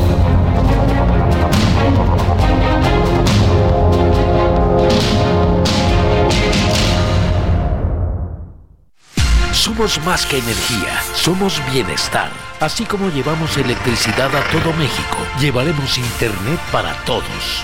Somos fuentes limpias y renovables. Construimos el Parque Solar en Puerto Peñasco, Sonora, el más grande de toda América.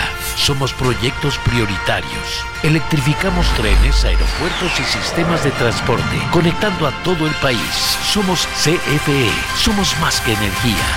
Gobierno de México. CAT promedio de 19.7% sin IVA, vigencia del 1 al 30 de noviembre de 2023. Experimenta el lujo y la aventura con Jeep Grand Cherokee. En este buen mes estrénala con bono de 70 mil pesos o 24 meses sin intereses y sin comisión por apertura. Jeep Grand Cherokee, civilizado y salvaje. Jeep, solo hay uno. Jaque Mate con Sergio Sarmiento.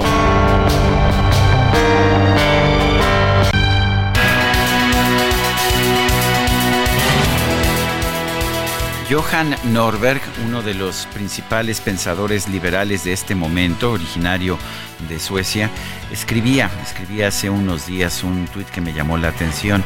Decía, sí, Javier Milei es un excéntrico sin experiencia, pero lo que Argentina tenía antes era un desastre comprobado. Efectivamente, si vemos las cifras, nos damos cuenta de que el gobierno de Argentina, el gobierno peronista o kirchnerista de Argentina, había llevado al país a una situación realmente imposible. La pobreza, que en el año de 2003 estaba en 20% de la población, eh, subió hasta un 40% eh, de, la de la población argentina, mientras que la inflación ha subido en los últimos años, desde 2017, de 25% a 143%.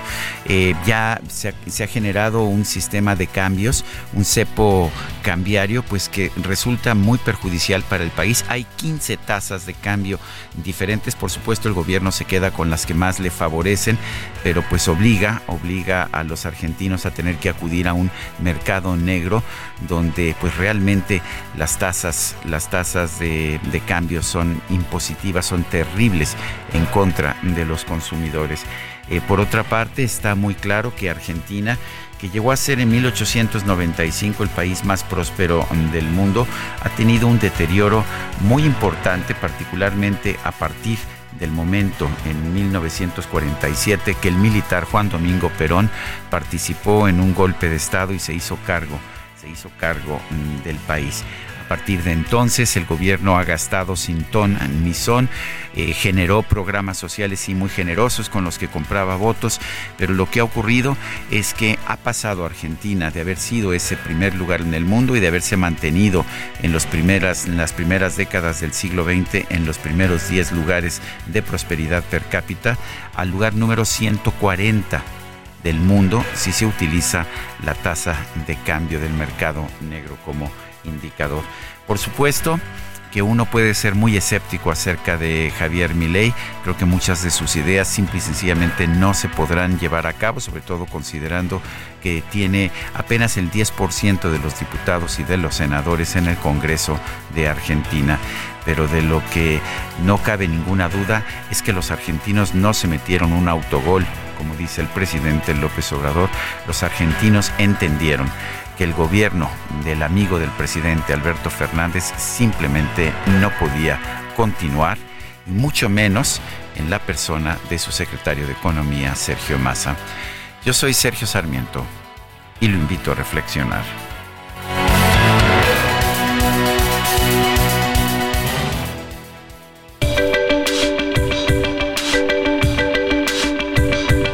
Para Sergio Sarmiento, tu opinión es importante. Escríbele a Twitter en arroba Sergio Sarmiento.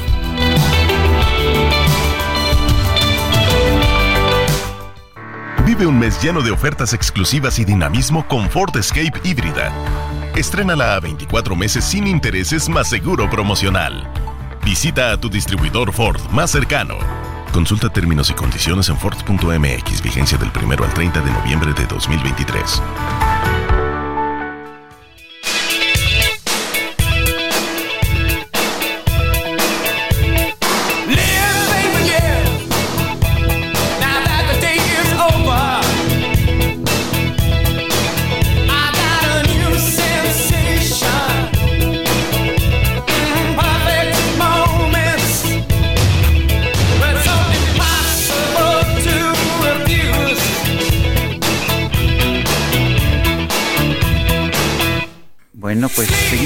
Escuchando música de In Excess, este, pues este grupo australiano.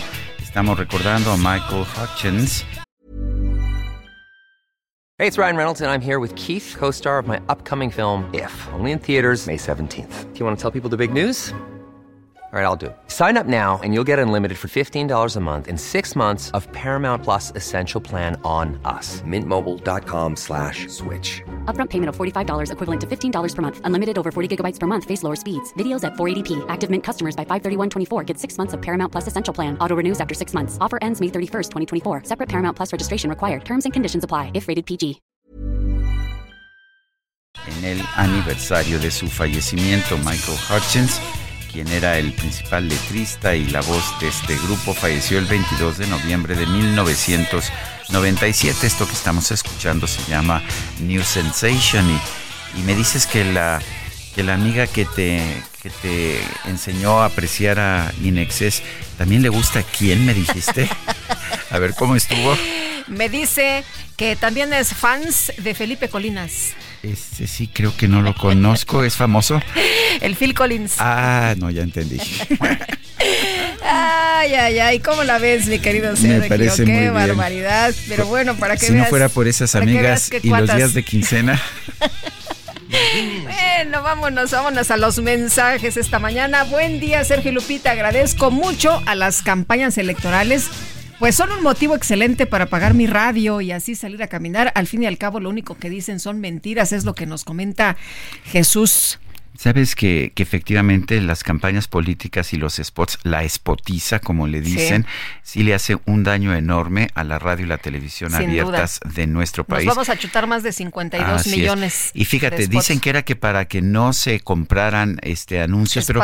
¿cuántos, cuántos espectaculares hemos visto que se compran y nadie se preocupa de los espectaculares? Ah, no, es que me lo regalaron. Ah, bueno, pues Alguien se juntó. pues sí, y el, y el problema es que es un impuesto adicional estos, estos eh, spots que además no nos pagan a la radio y la televisión abierta, que se lo roban los políticos. Eh, pero lo peor de todo es que nos hacen daño a nosotros y en cambio todos los demás medios en internet, eh, ahí no tienes ese problema, o en las cadenas de televisión estadounidenses que se transmiten en México, ahí no tienes que poner estos spots, pero pues ah, nosotros tenemos la obligación de tener un spot tras otro, tras otro, y eso le hace un enorme daño a Pues la como lo que industria de nos la dice radio y la Jesús, televisión. ¿no? Oye, yo, yo apago el radio. No lo Pues, apague, no- don no Jesús, vale. escúchenos. Ojalá que sí, que, que se quede con Sí. nosotros y recuerde que son los políticos los que nos impusieron esta espotiza que pues que lo tiene usted como víctima. Bueno, y tenemos más mensajes. Sí, dice otra persona, cuando AMLO dice que tendremos el mejor sistema de salud del mundo o tan bueno como el de Dinamarca, no está haciendo una promesa, se está burlando descaradamente de nosotros y además con lo más preciado que tenemos, que es nuestra salud y la de nuestras familias. Eso no es política, es perversidad. Saludos de Jaime Fiel Radio Escucha. Y dice el presidente lo que dijo ayer fue que en marzo vamos a tener el mejor sistema de salud del mundo, aunque se burlen nuestros adversarios. Sí, eso fue lo que, lo que comentó, aunque se burlen eh, y como se han burlado de nosotros, pero lo vamos a lograr. Pues ojalá, eh, Sergio, yo, la verdad, desearía que tuviéramos un extraordinario sistema de salud. Por lo menos como el que, teníamos antes, ¿no? Sí, O, o al que acuden los políticos, porque ¿cuándo has visto un político que haga fila en, el ISTE? Pues no. Eh, nunca eh, los ves ahí sentados junto a ti haciendo fila Bueno, o pidiendo... El, el presidente iba él y llevaba a, a sus hijos a médicos privados a- Sí. a- y Él además mismo se ha atendido a médicos privados muy caros. Y ahora pues tiene, eso sí, tiene un tratamiento, una pues un, un apoyo médico privilegiado a través de la Secretaría de la Defensa. Ojalá que se lograra en México Tener ese, ese nivel nivel, para todos. ¿no? Para toda la gente. lo peor de todo es que, no, a ver, dentro de todo, con todos los problemas que había, el sistema de salud que teníamos antes del 2019 era mejor que el que tenemos Pero ahora. nos dijeron es que había mucha corrupción y ahora lo que tenemos es Pues una estábamos- situación estábamos desastrosa. mejor cuando estábamos peor. Efectivamente. Y vámonos con Alan Rodríguez que nos tiene información esta mañana. Alan, ¿qué tal? Muy buenos días. Lupita, Sergio, amigos, muy buenos días. Eh, La avenida de los 100 metros presenta ya algo de carga a partir de la zona Margarita Maza de Juárez hasta el cruce con Avenida de los Insurgentes. Por otra parte, en el sentido contrario, tenemos buena circulación desde la incorporación de Avenida de los Insurgentes prácticamente hasta la zona de la autopista Naucalpan-Ecatepec. Por otra parte, Montevideo con algo de carga para todas las personas que dejan atrás la zona de Calzada de Guadalupe hasta el puente de Avenida de los 100 metros en- estará encontrando bastante tráfico. Tómelo en consideración, es el reporte que tenemos. Alan, muchas gracias. Muy buenos días. Estamos al pendiente, muy buen día. Hasta luego. Y son las 8 de la mañana con 40 minutos, 8 con 40. Es momento de ir a un resumen de la información más importante. El presidente Andrés Manuel López Obrador visitará la tarde de este miércoles Acapulco Guerrero para la supervisión de apoyos a damnificados por el huracán Otis. Pero lo que estamos haciendo en Acapulco es un trabajo de apoyo real a la gente, como nunca, como nunca en ningún caso de estos lamentables desastres. Lo que se ha ido haciendo y se va a seguir haciendo, y mañana vamos a informar Bueno, y la Comisión Interamericana de los Derechos Humanos pidió a México que la selección de la ministra que se sumará a la Corte se realice con estricto apego a estándares internacionales para que sea un perfil idóneo el que tome el cargo. Pues para el presidente son los tres perfiles idóneos, ¿no? Pues sí, o sea que, que se comprometan a votar por todo lo que él diga. Bueno, y debido a fallas en los equipos de comunicaciones, la Secretaría de Movilidad de la Ciudad de México informó que los módulos de control vehicular y licencias estarán inhabilitados hasta nuevo aviso, ¿eh? No es un día o dos, hasta nuevo aviso se inhabilitan estos módulos de control vehicular y licencias. O sea que si quiere usted licencia, si quiere usted eh, tarjeta de circulación, pues olvídese hasta nuevo aviso. ¿Cuándo será eso? ¿El No próximo año? ¿En No medio año? ¿En ni idea, 15 días? Porque no dieron, no dieron absolutamente ninguna fecha. Bueno, y la alcaldesa de Chilpancingo, Guerrero, Norma Utilia Hernández, presumió que Morena la necesita para ganar las elecciones a nivel estatal y federal. Yo ah, eh, quiero comentarles, y se los digo con toda humildad, forzosamente para ganar aquí Chilpancingo requieren la norma Utilia, quien sea, hasta para ser diputados locales. Y eso se los digo, o sea, y lo digo con toda honestidad. Ah, Para ganar la presidencia requieren la norma Utilia. Para ganar las, federación, las federales requieren la norma Utilia. Y obviamente norma Utilia baja bajo un equipo de trabajo. Pues es la señora esta, ¿no? Es indispensable, es la que hacía fiestas mientras la Sí. tragedia a- a- acababa Acapulco. En Acapulco, y la sí. misma que se reunía con Líderes de la delincuencia organizada. Así es. En fin, muy indispensable la, la alcaldesa de Chilpancingo. La dirigencia estatal del Partido Verde Ecologista de México anunció que competirá en solitario y no en coalición con Morena para las elecciones al gobierno de Guanajuato, así como sus 46 alcaldías y la renovación del Congreso Estatal. Papa Francisco se reunió con familiares israelíes de los rehenes en manos de Hamas y de palestinos encarcelados en las prisiones israelíes y señaló que lo que está sucediendo en Israel y Palestina no es una guerra, es terrorismo. Then I saw her face. I'm a believer.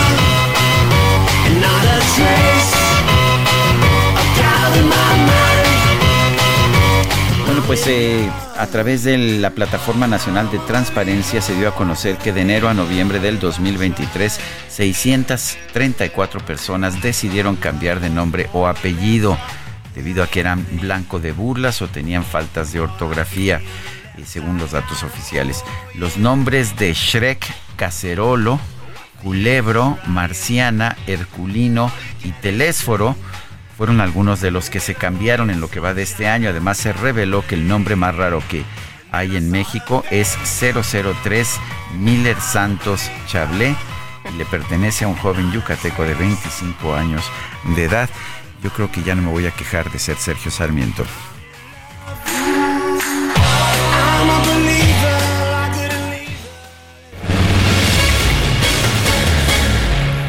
La diputada Andrea Chávez presentó denuncias contra un número importante de periodistas con la intención pues de que ya no la critiquen, ¿no? De censura, de este pues está, está limitar utilizando la libertad el- la excusa de violencia política de género, género, sí. y lo que quiere en realidad es que pues que no se sepa que su familia y ella utilizaron un avión militar para un traslado privado. Privado, personal, porque ella tenía que dar un este eh, un informe, ¿no? Y su abuelita estaba enferma y dijo, bueno, pues es que eh, mi abuelita no podía viajar de otra forma y me vino a pues a, a acompañar. Javier Tejado, abogado especialista en telecomunicaciones, qué gusto saludarte esta mañana. Javier, ¿cómo estás? Buenos días. Lupita, Sergio Auditorio, muy buenos días y a sus órdenes. Oye, Javier, tú eh, escribías precisamente sobre este tema y bueno, hablabas de que si se limita la libertad de expresión, al rato pues vamos a, a hacer eh, puros borregos, ¿no? Sí, sí, pues básicamente ha- hay un precedente de este caso. En las campañas del Estado de México del año pasado, la candidata Delfina Gómez denunció a varios periodistas por decir que ella había tomado recursos de la alcaldía de Texcoco, lo que el Tribunal Electoral este pues la sancionó por ello. Entonces, el Instituto Electoral del Estado de México recibió denuncias por violencia política de género, lo que ella buscaba era que no se escribiera del tema. Ahí ah, hubo algunos periodistas que fueron sancionados, inscritos en ese registro, multados y obligados a tomar cursos de- de equidad de género, y hubo otros que la verdad con la misma denuncia la libraron. Fueron criterios, depende cómo cada quien se defendió, pero ahí Morena vio que esa era una vía para intentar acallar a periodistas. Y después tenemos este recurso. Primero fue contra Denise Dresser, después contra una docena de periodistas. Y el tema, como ustedes apuntan, era que no se hablara de nada de ella, que no se hablara del avión privado, aviones militares, de fin, de muchos temas que causaron mucha polémica, ahora que al igual que Delfina en su momento, ella está buscando ahora eh, elegirse como senadora por el estado de Chihuahua. Entonces, para evitar crítica de políticos, de contrincantes, de spots, de periodistas, pues se les hizo una buena idea utilizar ese instrumento que había sido utilizado con algún éxito en el Estado de México y ahora repetirlo a nivel nacional.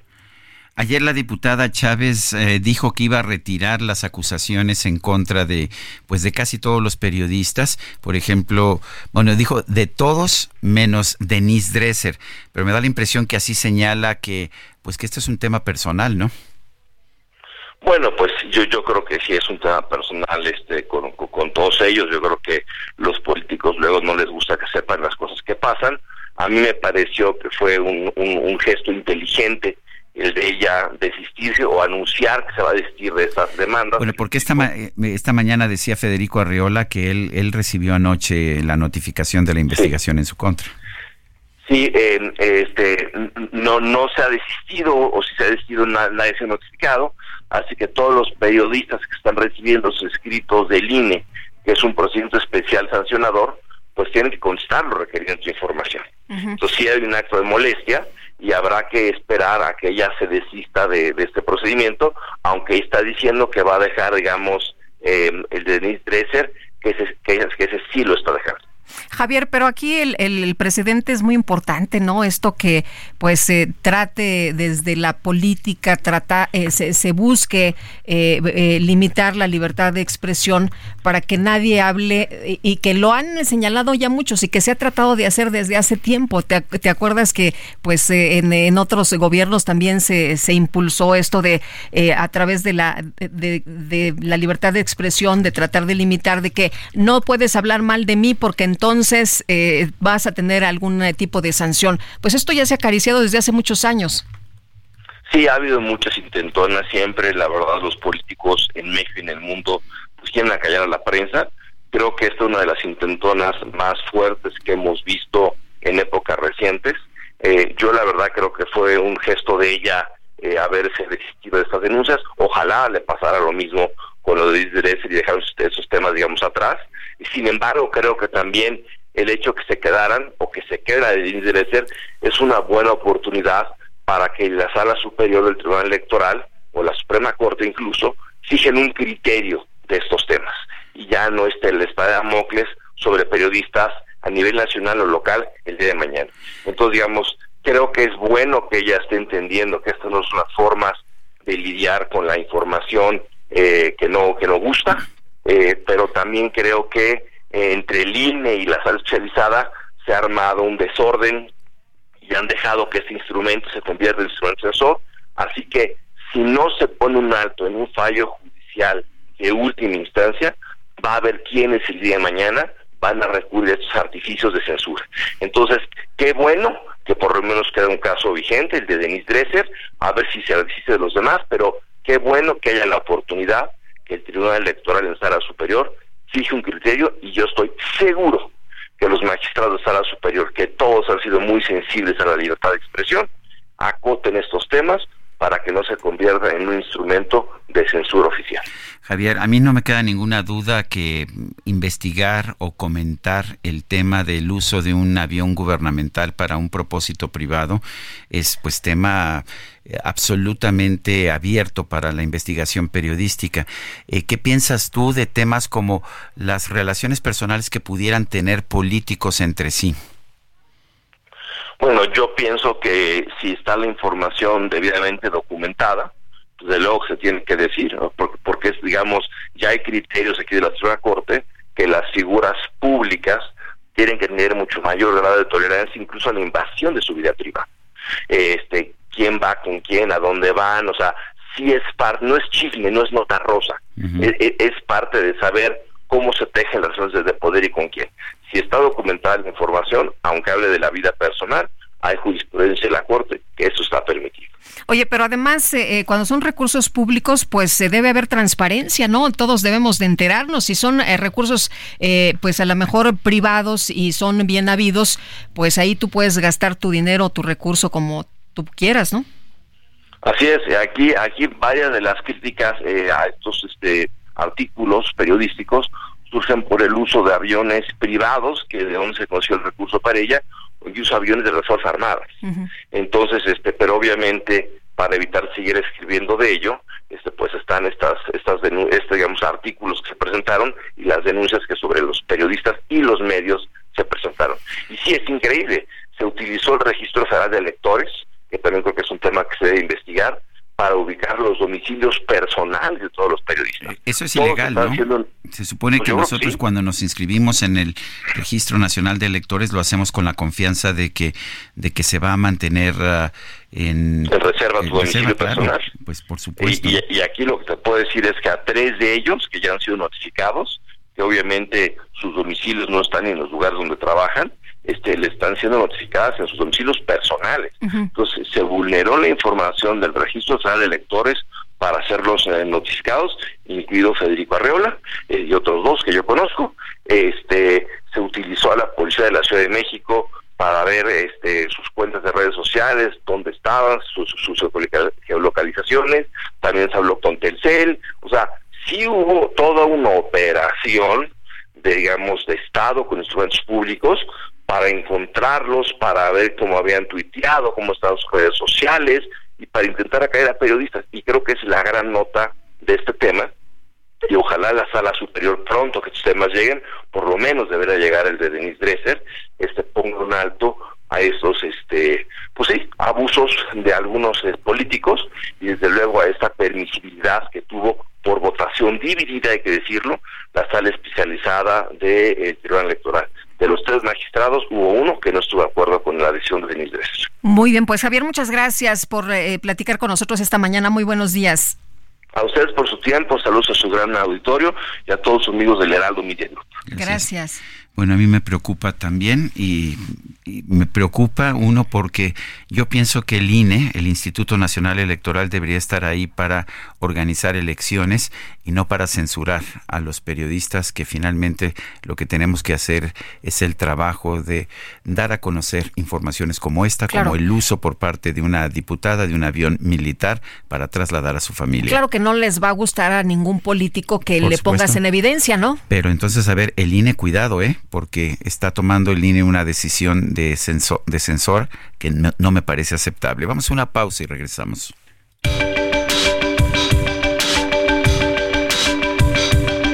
Sergio Sarmiento y Lupita Juárez quieren conocer tu opinión, tus comentarios o simplemente envía un saludo para ser más cálida esta mañana. Envía tus mensajes al WhatsApp 55 20 10 96 47.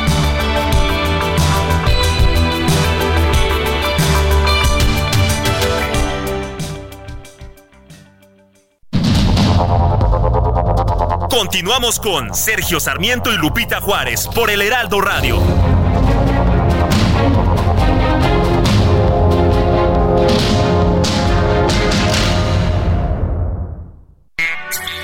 Destaca entre la multitud Infinity QX55 2023. Provocativo diseño que atrae tus sentidos. Ahora, con 36 meses sin intereses o bono flexible. Descúbrelo en Infinity Polanco, Calzada General Mariano Escobedo 476, Ansures. Teléfono 5590-357748. Válido del 1 al 30 de noviembre. CAT promedio del 10.4% sin IVA para fines informativos. Consulta www.infinity.mx diagonal promociones.html. Descubre el soporte ideal para un sueño saludable toda la noche. Te mereces un Oh, oh, there's a mystic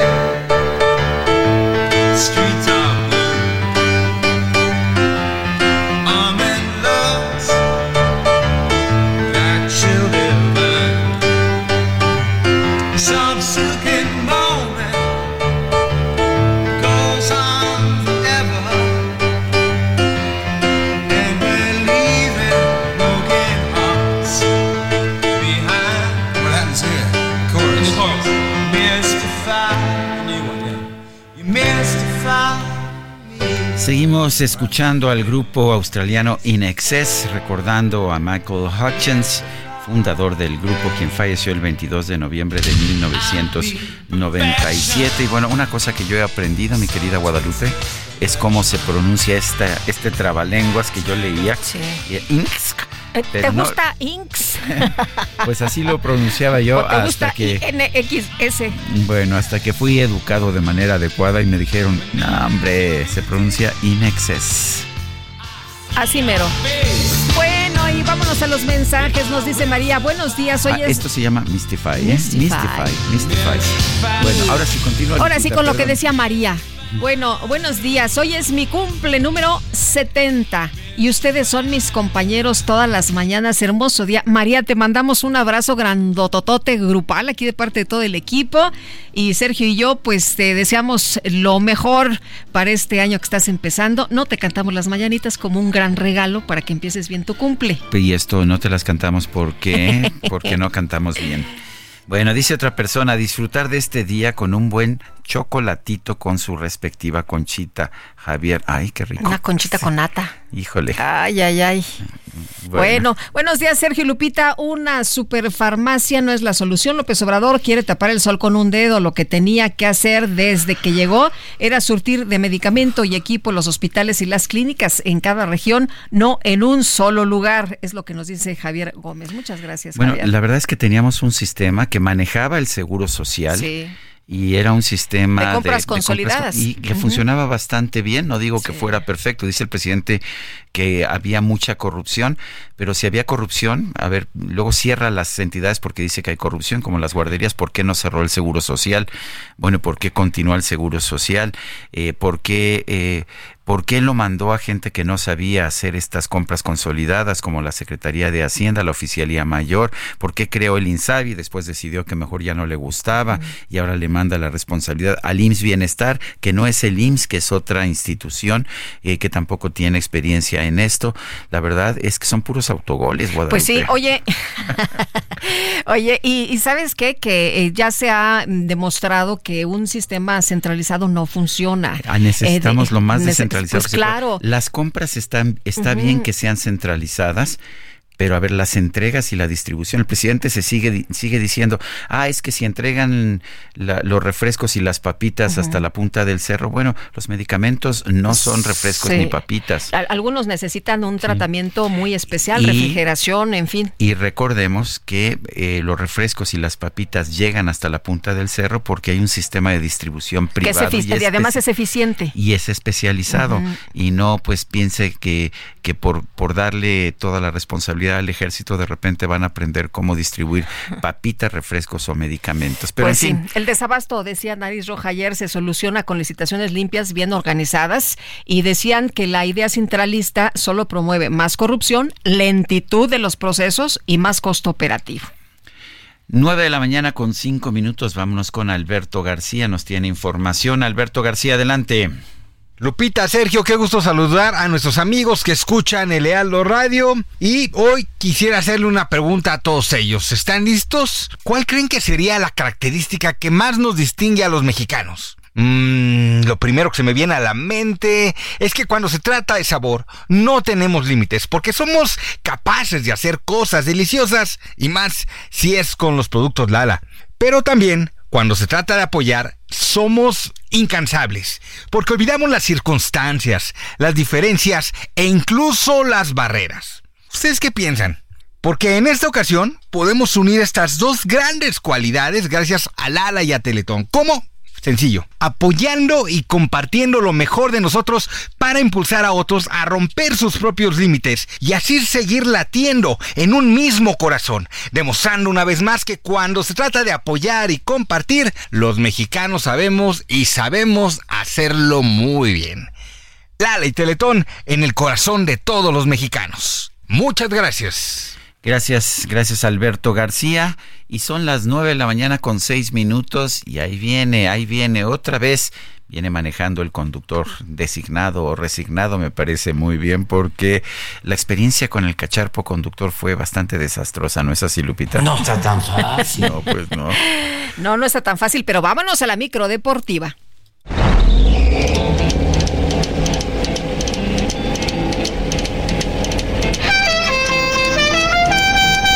Rumors spreading round.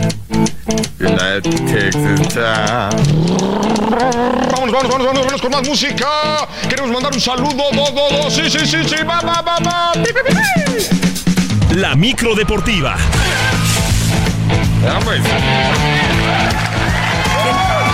Oye, qué sonidero de Eh. lujo te, te traes. Sí, bueno, hoy día del músico, mi querido Sergio Lupita, muy ¿Cómo buenos estás? días, qué placer saludarles. Pues hoy día del músico y ya sabes, en la micro se sube el que vende el MP3, el MP4, el de la guitarra. Y le damos chance a todos porque somos promotores de la cultura urbana. Y entonces, pues felicidades, felicidades a todos los músicos hoy en su día. Bueno, todos, absolutamente todos eh, caben en esta micro. Eh, si usted enseña su instrumento, no paga, no paga el día de hoy en la micro deportiva. Bueno, vámonos, vámonos con la información el día de hoy, con lluvia, drama, polémica, con todo lo que usted quiera ponerle, con todos los adjetivos. La selección mexicana de fútbol está en las semifinales de la Nations League, pero además está con boleto directo a la próxima Copa América del 2024. Venció el día de ayer, pues en penaltis a su similar de Honduras. Los 90 minutos, bueno, los 90, no, no fueron los 90, bueno, los 90 sí, terminaron 2 por 0 en favor de México después de anotaciones de Luis Chávez y de Edson Álvarez. El de Edson Álvarez cayó hasta el minuto prácticamente 101 de tiempo agregado y era todavía el, el normal. Se habían agregado 9. Se han quejado muchísimo los hondureños. Bueno, de ahí tuvieron que irse a los tiempos extras porque estaban empatados a 2 en el global y ahí México se impuso 4 a 2. Anotaron por el conjunto tricolor Santiago Jiménez, Johan Vázquez, Orbelín Pineda y César, el famoso chino Huerta, aunque su disparo lo repitieron en dos ocasiones porque se movió el portero hondureño, lo que causó la indignación y el enojo de todos los hondureños. Por lo pronto, el técnico de la selección nacional, Jaime Lozano, pues reconoció que el duelo de ida complicó absolutamente todo para esta eliminatoria que se ganó gracias a la entrega y a la unión de todos. No es fácil, no es fácil jugar en CONCACAF. Eh, nos, a lo largo de la historia nos ha costado trabajo.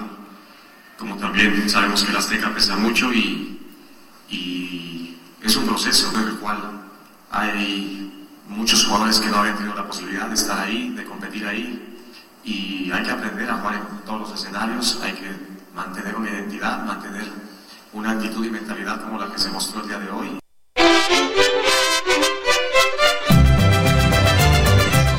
¿Qué tenemos, Ramírez? ¿Qué tenemos?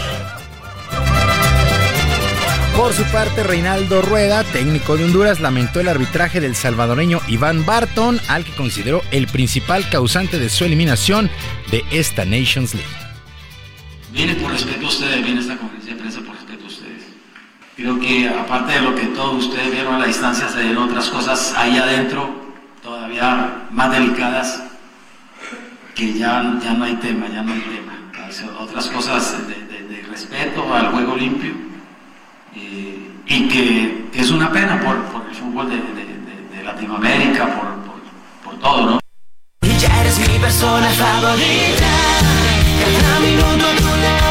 Pues así las, así las cosas, así las cosas con esta, eh, con este triunfo de México 4 por 2 en penaltis, el pase a las semifinales de la Nations League y el pase también a la Copa América del próximo año. Eh, pues ahora sí que quitándose nacionalismos y todo, Honduras se la pasó todo el tiempo en el césped, el portero se tiraba, pues ahí están los 11 minutos que agregaron. Y en los dos penaltis de César Huerta pues, se adelanta un par de pasos el arquero. Entonces, pues sí, es polémico, sí, sí es polémico por lo que ha sido históricamente México en la CONCACAF y por ser el equipo local, pero pues creo que pues el tiempo se agregó para ambos. eh, Honduras vino a no perder y pues salió ahí con un resultado desfavorable. Aún así, Luis Ángel Malagón, el portero de México, tuvo como tres atajadas bastante importantes que hubieran cambiado el rumbo del juego. Pero bueno, Honduras quedó La eliminado. verdad es que fue, México ahí. fue un juego angustioso, me parece, angustiante, eh, controvertido, y a ver si no empieza una nueva guerra entre Honduras y El Salvador, eh, una nueva guerra del fútbol, porque el árbitro era salvadoreño. Sí, exactamente.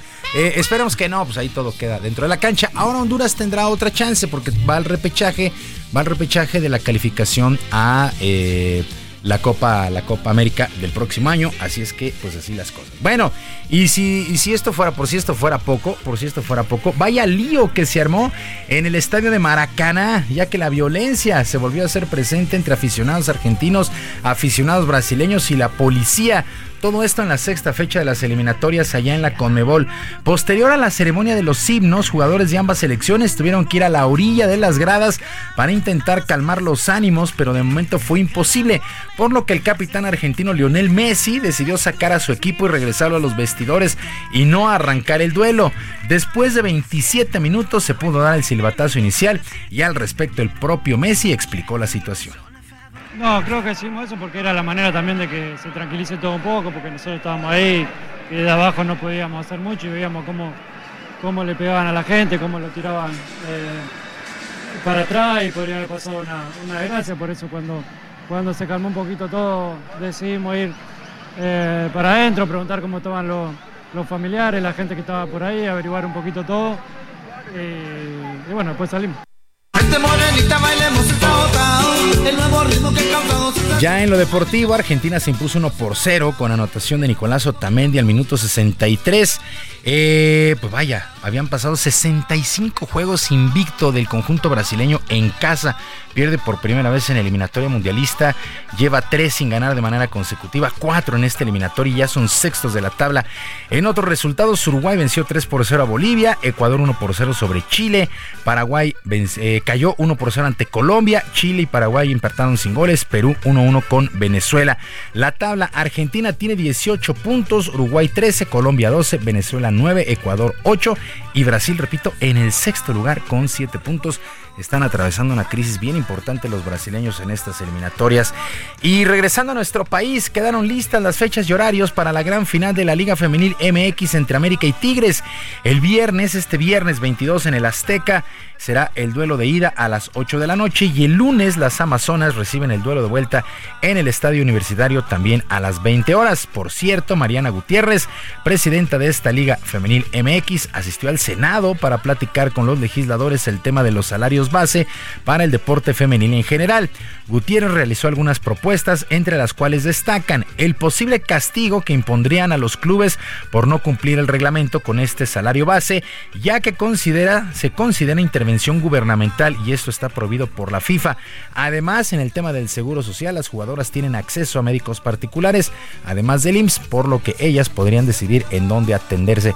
Mariana Gutiérrez señaló que la ventaja que existe es que ambas instituciones están en el mismo canal. Hoy los senadores, las senadoras, nos ayudaron a todas a construir un mejor deporte, por darnos el espacio para dialogar, que era más que importante. Y pues creo que agradecer, ah, fundamental, quiero agradecer a todas las personas que nos acompañaron hoy, porque sin el trabajo en equipo no se hubiera logrado eh, seguir creciendo por nuestro deporte, por el, el deporte femenino en nuestro país. Sergio Lupita, amigos del auditorio, la información deportiva este miércoles. días. Buenos días. Bueno, son las 9 con 15. En la línea telefónica, la fiscal general de justicia de la Ciudad de México, Ernestina Godoy. Eh, eh, señora fiscal Ernestina Godoy Ramos, fiscal general de justicia de la Ciudad de México, gracias por tomar nuestra llamada. Eh, se acerca el momento de la ratificación. ¿Cómo está viendo usted la votación y qué es lo que les dijo a los diputados del Congreso local al comparecer ante ellos? Muy buenos días, Sergio Lupita. Gracias, Hola, doctora, ¿qué tal? Muchísimas gracias. Buenos días. Muchísimas gracias por, por el espacio. Hace rato que no platicábamos, pero Sí. me da la oportunidad de platicar con ustedes y con su auditorio. Muchas gracias. Eh, efectivamente, estamos en la recta final de este proceso sobre la ratificación para la fiscalía, la titularidad de la fiscalía. Estamos en un periodo de cuatro años que establece la Constitución, que se vencen ahora en enero, y he seguido puntualmente, como lo expresé ayer, con la Comisión de Administración y Procuración de Justicia del Congreso. Eh, me he sometido de manera puntual, de manera institucional, de manera respetuosa a todo el proceso que, que está previsto tanto en, la ley orgánica de, de la Fiscalía y lo prevé también la Constitución la posibilidad de la ratificación. Entonces hemos transitado todas las etapas, puedo afirmar con, con mucha seguridad que todas las etapas han sido favorables a la ratificación. Se ha expresado el Consejo Judicial Ciudadano, que fue electo por unanimidad de este Congreso, 11 ciudadanos eh, de una gran honor- honorabilidad y prestigio que hicieron una evaluación del desempeño con una metodología muy clara, de manera pública, abierta, consultaron a la ciudadanía, le llegaron 30 mil 30 mil opiniones, dieron una opinión favorable por consenso, 8 de 11, se fue al lo mandaron al- a la jefatura de gobierno, quien de una manera razonada le regresó al Congreso diciendo hay elementos para una ratificación. La Comisión de Administración abrió nuevamente a consulta de la ciudadanía, le llegaron hasta ahorita tengo noticia de más de 27 mil eh, opiniones favorables y estamos esperando, bueno, el día de ayer tuve la, la entrevista en la que digo, dejé muy claro porque creo que es momento en que tenemos que hablar con la verdad ante la ciudadanía. Sí. Mi ratificación depende de un pequeño, de un, de un grupo, de un grupo que está representado en el Congreso, el Partido Acción Nacional, por las investigaciones que hemos realizado ya a lo largo de pues de más de dos años y que han dado como resultado la imputación y la aprehensión de varios ex servidores públicos, así como también ha dado lugar a la aceptación de responsabilidad por por lo menos dos de ellos y le han regresado a la ciudad inmuebles que fueron eh, obtenidos de manera ilegal. Entonces, Doctora, claro entonces falta falta todavía el aval del Congreso y bueno, pues eh, ahí ahí ¿qué, qué diría usted sobre este tema de- del combate a la corrupción? ¿Hay persecución política en contra de, de los panistas? No, no hay ninguna persecución política, lo he dejado muy claro, no hay perseguidos políticos, lo que hay son servidores públicos que se sirvieron de, de su puesto para obtener eh, de manera ilegal eh, un patrimonio que le quitaron a la ciudad. No hay perseguidos políticos, es una investigación, como lo he dicho, que surgió de la explosión de una lavadora en Avenida Coyoacán hace ya poquito más de dos años. Y eh, hay- las, las investigaciones han ido avanzando y como tal se ha responsabilidades. A fin de cuentas, quien revisa mis mis mis actuaciones son los jueces, ¿no? Y ya jueces han hablado en en relación a dos personas con responsabilidad, con sentencia y reparando el daño a la ciudad. No hay ninguna persecución política y lamento mucho que se haya politizado el tema de la ratificación en donde no se habla sobre el trabajo que estamos que hemos venido haciendo los últimos pues cinco años porque tengo cuatro como fiscal y uno como procuradora.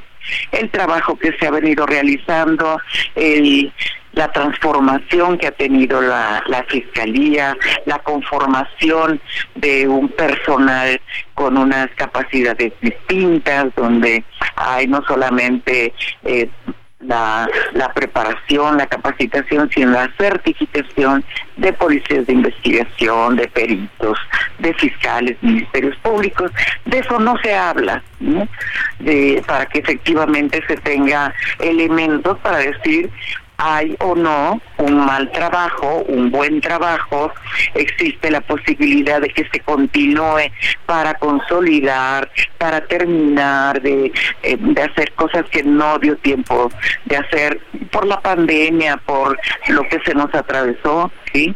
De eso no se habla y se habla políticamente, es- me parece pues muy lamentable. Y tenemos que ser muy claros, muy muy abiertos, muy sinceros, eso se tiene que saber. ¿no? ¿Hay alguna Eh, investigación, no doctora? ¿Hay alguna investigación sobre Santiago Taboada, el precandidato de la oposición a la jefatura de gobierno de la Ciudad de México?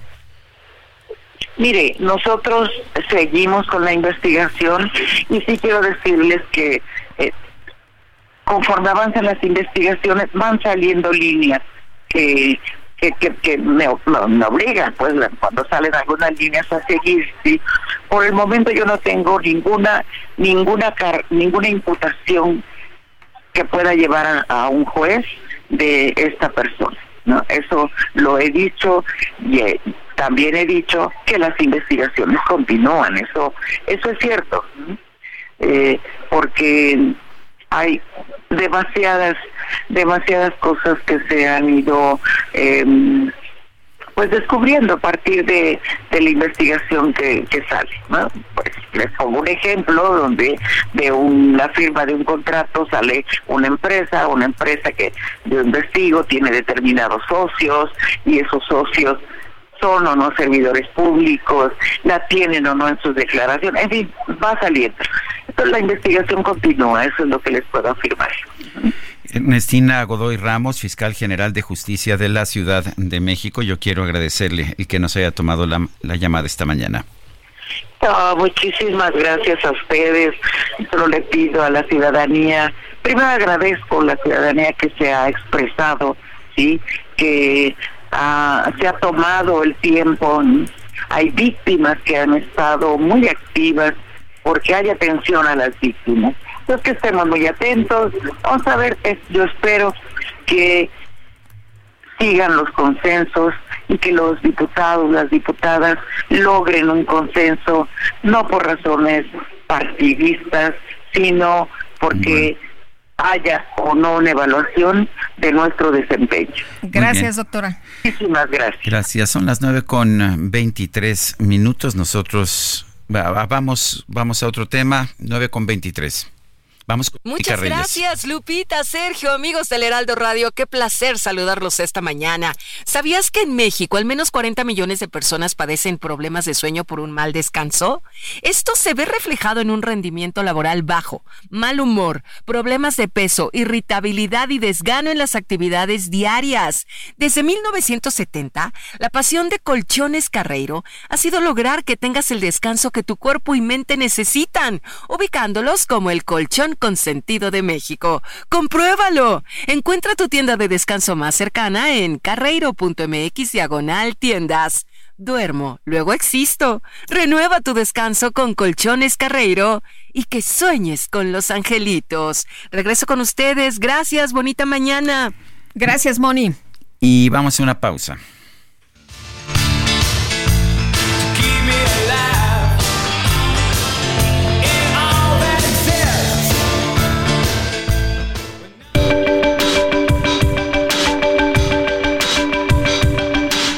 Sergio Sarmiento y Lupita Juárez quieren conocer tu opinión, tus comentarios o simplemente envía un saludo para ser más cálida esta mañana.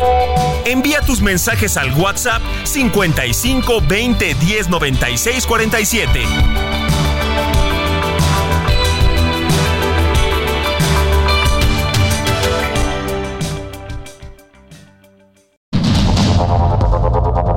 Continuamos con Sergio Sarmiento y Lupita Juárez por el Heraldo Radio.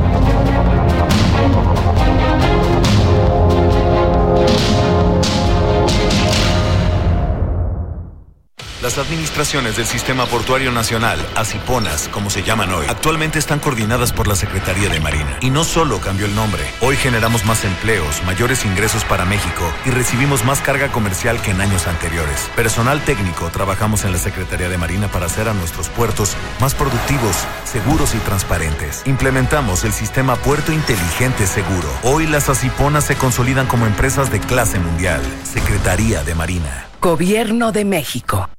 Vive un mes lleno de ofertas exclusivas y dinamismo con Ford Escape híbrida. Estrénala a 24 meses sin intereses más seguro promocional. Visita a tu distribuidor Ford más cercano. Consulta términos y condiciones en Ford.mx, vigencia del 1 al 30 de noviembre de 2023.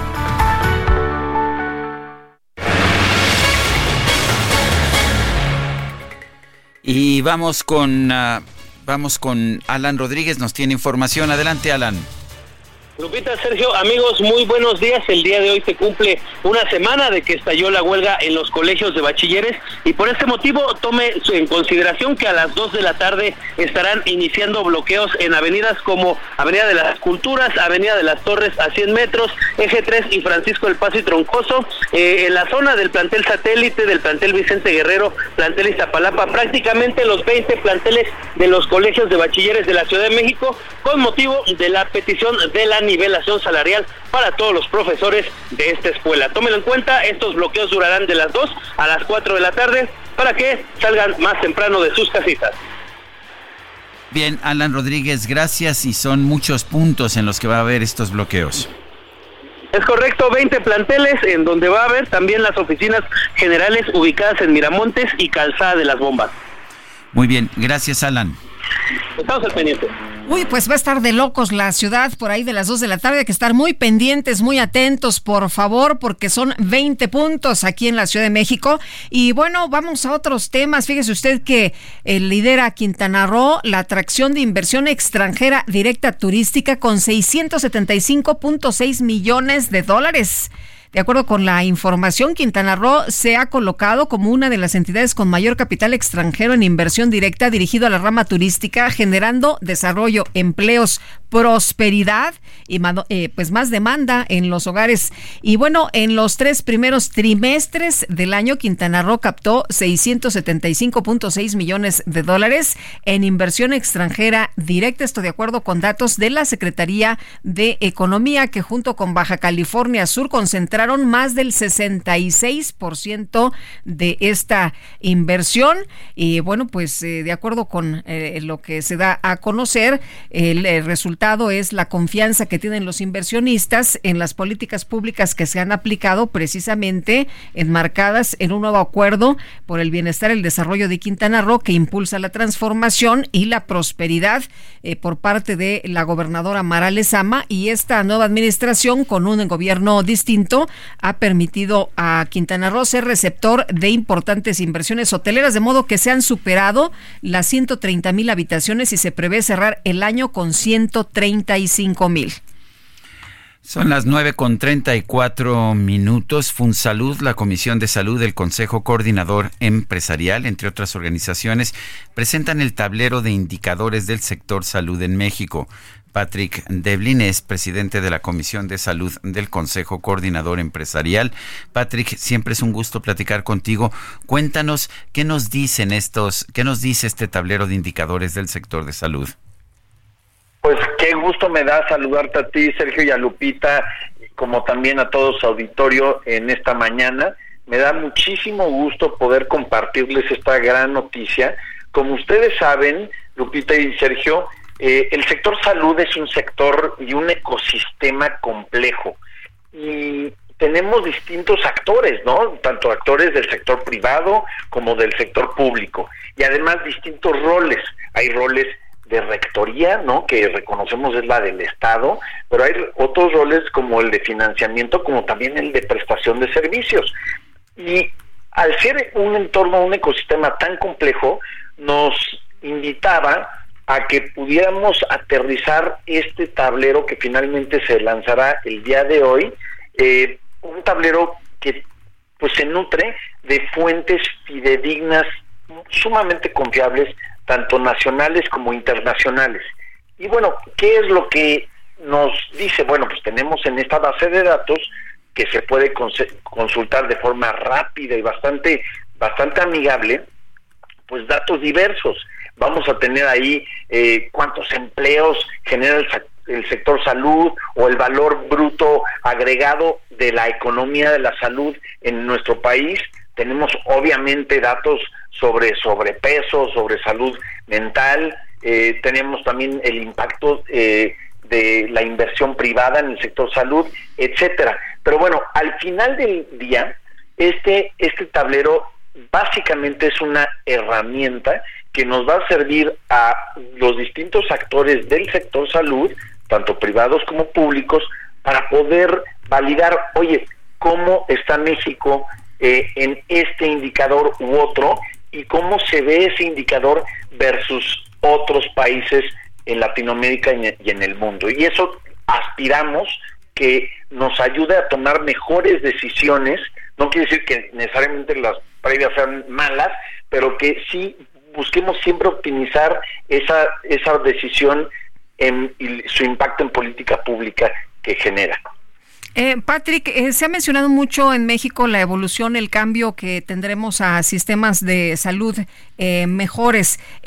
¿Ustedes ven que la, la, situación en estos momentos nos lleve en esa dirección?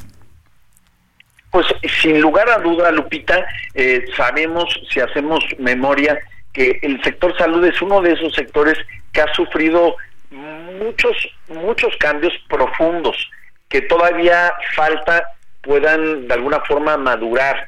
Eh, tenemos ciertos cambios que eh, sin duda pueden ser y deben ser mejorables y con lo que pues estamos viendo hacia el frente en el futuro próximo es pues un cambio de administración y lo que nosotros desde el Consejo Coordinador Empresarial y la Comisión de Salud, la cual me honro en presidir, queremos lograr es siempre generar propuestas constructivas que reconozcan el papel, el rol de la, nuestras autoridades y del gobierno, pero que nos permitan avanzar hacia un sistema nacional de salud que pues México se merece. Entonces, esto, sin lugar a duda, el tablero será una herramienta que fundamente nuestras propuestas hacia adelante y seguramente también ayudará a nuestras autoridades a evaluar estas propuestas y generar política pública en acorde a. Eh, eh, Patrick, eh, ¿a qué hora se va a dar a conocer esta información? ¿En dónde la vamos a poder ver? Pues muchas gracias, Sergio. con todo gusto los invito a todas y a todos a que nos acompañen el día de hoy en la UNAM, en la Facultad de Medicina, en uno de los auditorios de dicha facultad. Hoy a mediodía se estará lanzando el tablero y, y reitero, queremos enfatizar que esto es una herramienta constructiva, base de datos que nos va a dar datos duros, confiables y que va a ser y debe ser una herramienta que fortalezcan las propuestas y afine la puntería, por decirlo de alguna manera, sobre la política pública viendo, viendo hacia el futuro. Entonces, con mucho gusto los, los esperamos ahí a todas y a todos que nos acompañen en este importante evento. Patrick Devlin, presidente de la Comisión de Salud del Consejo Coordinador Empresarial, gracias por este por esta conversación.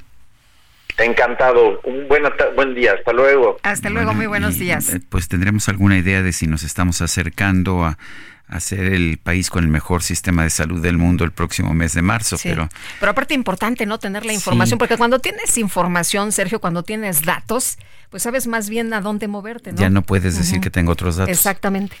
Son las 9 de la mañana con 39 minutos. Descubre un SUV de lujo que lo tiene todo. Infinity QX50. Ahora, con 36 meses sin intereses o bono flexible. Descúbrelo en Infinity Pedregal, Avenida Insurgente Sur 1355, Jardines del Pedregal. Teléfono 5555-285344. Válido del 1 al 30 de noviembre. CAT promedio del 10.4% sin IVA para fines informativos. Consulta www.infinity.mx diagonal promociones.html. Bueno, y vamos a platicar con Gloria Romo Cuesta, secretaria de Turismo de Aguascalientes. ¡Viva Aguascalientes! A mí me encanta. Gloria, ¿cómo estás? Qué gusto saludarte. Muy buenos días. Lupita, muchas gracias, muy buenos días. Y, eso que es Zacatecana, ¿eh? Eso que es, que somos vecinas, Gloria. somos vecinas, exactamente. Sí, oye. Tenemos gustos similares. Así es, y, y cuéntanos de este Tianguis Nacional de Pueblos Mágicos 2023. Pues mira, estamos felices porque en esta ocasión se desarrolla en Pachuca Hidalgo y venimos a presentar nuestros cuatro pueblos mágicos de Aguascalientes. Calvillo, San José de Gracia, Real de Asientos y por supuesto Pabellón de Hidalgo, el nuevo pueblo mágico. Para quienes no conocen estos pueblos mágicos, cuéntanos cómo qué se pueden encontrar. Fíjate que tenemos el Museo Nacional de Pueblos Mágicos que está ubicado en Calvillo si tú quieres descubrir una pieza de cada uno de los pueblos mágicos de México, en Calvillo, Aguascalientes, puedes encontrar este museo, que además tiene una sala inmersiva increíble. En San José de Gracia no te puedes perder la naturaleza, todo lo que representa nuestra Sierra Fría, que es parte del patrimonio natural de México, es muy importante que lo tengan presente. En Real de Asientos tenemos el Museo Minero y obviamente también una pinacoteca hermosísima. Fue un pueblo mágico de los de los primeros que se fundaron en Aguascalientes. Y obviamente en Pabellón de Hidalgo, el Museo de la Insurgencia, donde la historia, la cultura y las tradiciones se concentran en este maravilloso pueblo mágico. Entonces Aguascalientes no nos da... Ay, se nos cortó la comunicación. En Gloria. Aguascalientes... Ah, ay, te, te perdimos un momento, sí. Pero a ver, sí. Fíjate que Aguascalientes, además de ser folclor, cultura, historia, tradiciones, también es gastronomía. ¿Qué tal un conejo a la chichimeca? ¿No se les antoja? No lo hemos probado, pero nos encantaría. Sí. un conejito a la chichimeca, nuestros dulces típicos de guayaba, por supuesto nuestra agua chichimeca, que es una combinación de agua de guayaba con agua de jamaica y un toquecito de canela y nuez. Pues todo esto pueden ustedes descubrir en Aguascalientes. Bueno, el, este tianguis nacional, eh, ¿dónde se lleva a cabo? Eh, ¿De cuándo a cuándo es? Eh, ¿Qué hay que hacer para, para llegar? En fin, cuéntanos un poquito la parte práctica.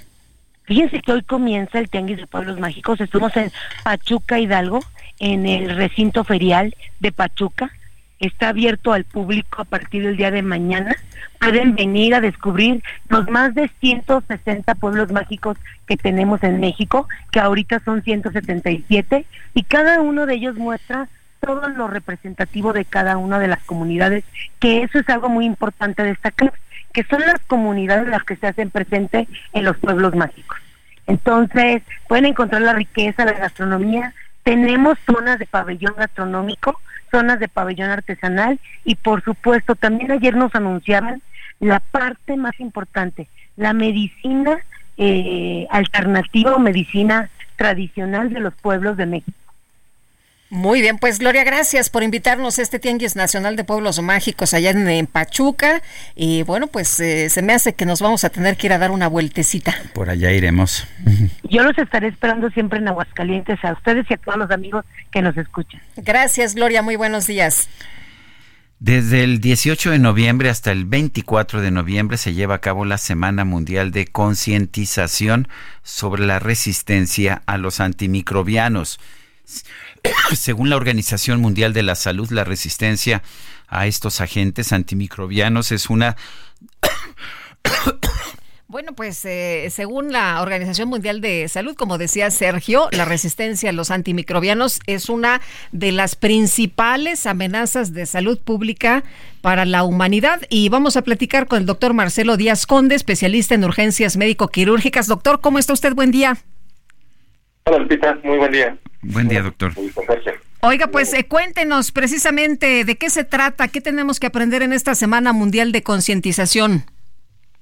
Sí, muchísimas gracias por, por el tiempo. Y, y en relación a la semana de concientización, eh, todo esto parte a raíz de una iniciativa en el 2015 donde la Organización Mundial de la Salud busca reducir justamente el, eh, el impacto de la resistencia bacteriana en todo el mundo. Y esto es porque se, se espera que para el 2050 sea una de las principales causas de mortalidad eh, en el mundo. Eh, estadísticas, se estima que aproximadamente unos 10 millones de personas pueden eh, generar la muerte a consecuencia justamente de la resistencia bacteriana. Y si uno lo compara versus enfermedades cardiovasculares o eh, accidentes, por ejemplo, la resistencia bacteriana para ese entonces, para el año 2050, superará las causas de muerte. Entonces, por esto justamente es la importancia de generar conciencia de, del impacto a futuro de la resistencia. Y, y no tanto a futuro, se dan cuenta ya desde ahorita lo estamos viendo. O sea, ¿debo dejar de recetar a Sergio? Exactamente. Sí. Bueno, sí, justamente Sobre todo antibióticos, ¿no? que- Es que Lupita le gusta recetarme antibióticos para cualquier cosa. Oye, no, no, no, este, digo, justamente la, la resistencia bacteriana, uno de los problemas eh, eh, de los cuales se desarrolla es la prescripción de manera inadecuada. Eh, apenas el Instituto de Salud Pública mencionaba que aproximadamente el 40% de las prescripciones de los antibióticos en México aún continúa administrándose sin receta, a pesar de las restricciones. Y esto, y este es eh, eh, uno de los grandes problemas en cuestión de la resistencia, el uso indiscriminado de los, de los antibióticos.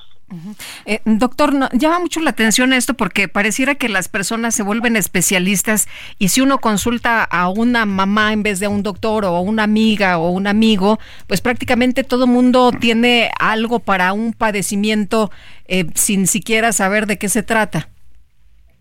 Sí, tienes toda la razón.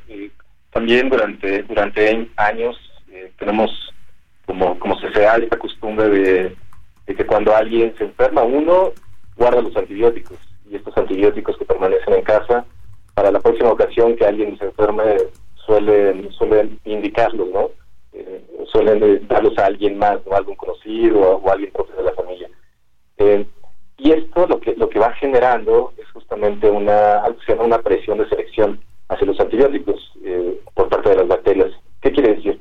Que la bacteria, al momento de que recibe un antimicrobiano que no era indicado para este para, para este microorganismo, ya sea virus, en el caso de antivirales para virus, o antifúngicos para hongos, en el caso de bacterias eh, eh antibacterianos, eh, esto lo que hace es que la bacteria, digamos que, que aprende a modificarse y, va a generar una resistencia y, este tipo de resistencia también se comparte y se transmite entre, entre las bacterias y si uno tiene contacto con esta persona enferma, luego uno se enferma, uno probablemente también va a adquirir una, un microorganismo que ya ha adquirido esa resistencia. Entonces se va poco a poco transmitiendo la resistencia de persona en persona y de bacteria en bacteria. Bueno, entonces hay que, pero hay que tener conciencia de eso, ¿no? Eso es lo, me imagino que lo que se trata de lograr en esta Semana Mundial de Concientización. ¿Cuál sería el mensaje, doctora, a la gente común y corriente, el mensaje fundamental? Sí, el mensaje y justamente esta iniciativa es que al final todos somos responsables eh, en lograr disminuir la resistencia bacteriana. La resistencia bacteriana es un problema a nivel mundial y que nos vamos a enfrentar eh, a esto muy, muy próximamente. Y que lo más importante es la prevención. Uno, no automedicarse. Eso es uno de los puntos principales. Tomar los antibióticos o los antimicrobianos únicamente cuando viene a través de la prescripción de un profesional de la salud. Otro punto es no utilizar los antibióticos tampoco en exceso y completar tratamientos, ¿no? Es decir, si un médico prescribe una cierta cantidad de días un antimicrobiano, tampoco no, no intentar acortar, tampoco no intentar prolongar, siempre y cuando esto sea por recomendación del médico. Y, eh, y, el tercer punto es la parte de la prevención, la prevención en sentido de lavado, lavado e higiene de manos, la cuestión de eh, vacunación, prevención de, infecciones, evitar la propagación de, de infecciones. Y este último punto, a veces uno piensa que no puede estar muy relacionado con la resistencia, pero también es básico. Es decir, si nosotros prevenimos las infecciones y evitamos el contagio de estas mismas, lo que también vamos a evitar es que se siga transmitiendo esta bacteria resistente a otro, a otro ser humano. Pues lo más importante en esta semana es prevenir las infecciones y no automedicarse. Creo que ese es el mensaje más importante. Muy bien, pues tomamos nota. Muchas gracias, doctor. No, a ustedes, muchísimas gracias. Hasta luego, muy buenos días. Bueno, pues eh, importante, no auto, no, no me mediques, este Guadalupe. Iba a decir, hasta luego, colega. No, Así este, es. No, no, no, yo respeto mucho la profesión médica. Yo soy bastante, bastante reacio a, tomar medicamentos y pues esto me ha llevado a, a, tomarlos nada más cuando pues realmente, cuando es necesario, cuando es absolutamente indispensable y cuando hay un médico que me los que me los receta. Pero en fin, son las nueve con, con 50 minutos. Vamos a un resumen de la información más importante. El presidente López Obrador descartó haber apoyado a Sergio Massa durante las elecciones de Argentina. Yo no apoyé a, nadie, sencillamente lo que sostengo es de que no estoy de acuerdo con el pensamiento conservador, reaccionario en ningún país del mundo. No estoy de acuerdo en que se siga con la política privatizadora la salud, la educación, no son un privilegio, son derechos de los pueblos. Bueno, y tras ser expuestos casos de acoso y violencia de género en contra de las alumnas del Instituto Politécnico Nacional, el presidente Andrés Manuel López Obrador indicó que se debe reforzar la protección a las mujeres. Además, informó que ha ratificado al actual director de esta institución, Arturo Reyes Sandoval.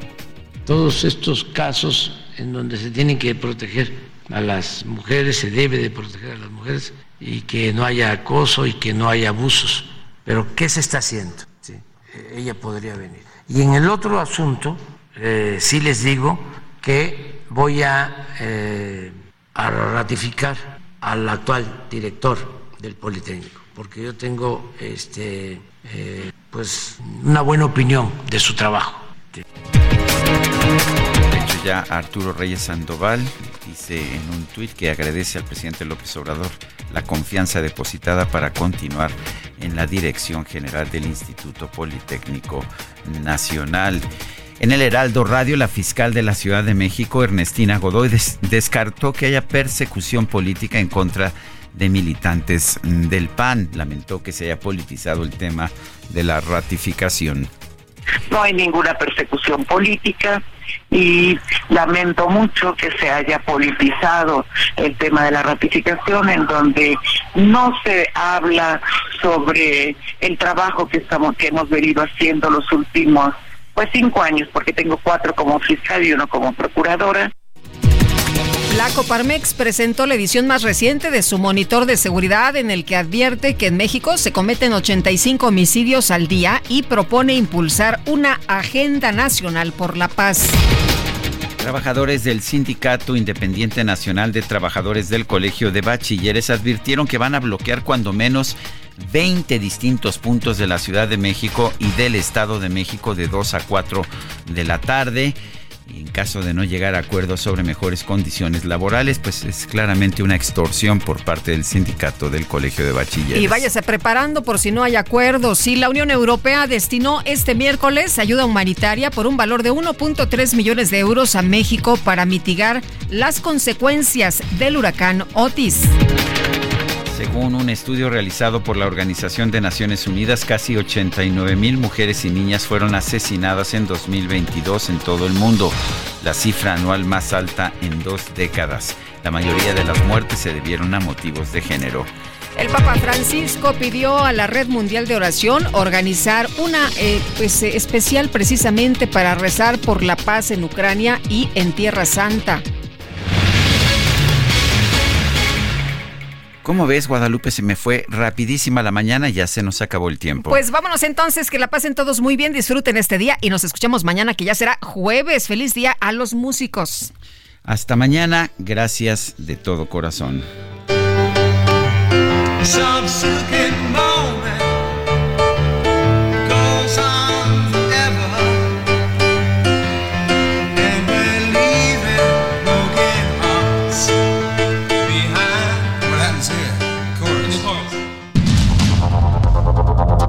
Heraldo Media Group presentó Sergio Sarmiento y Lupita Juárez.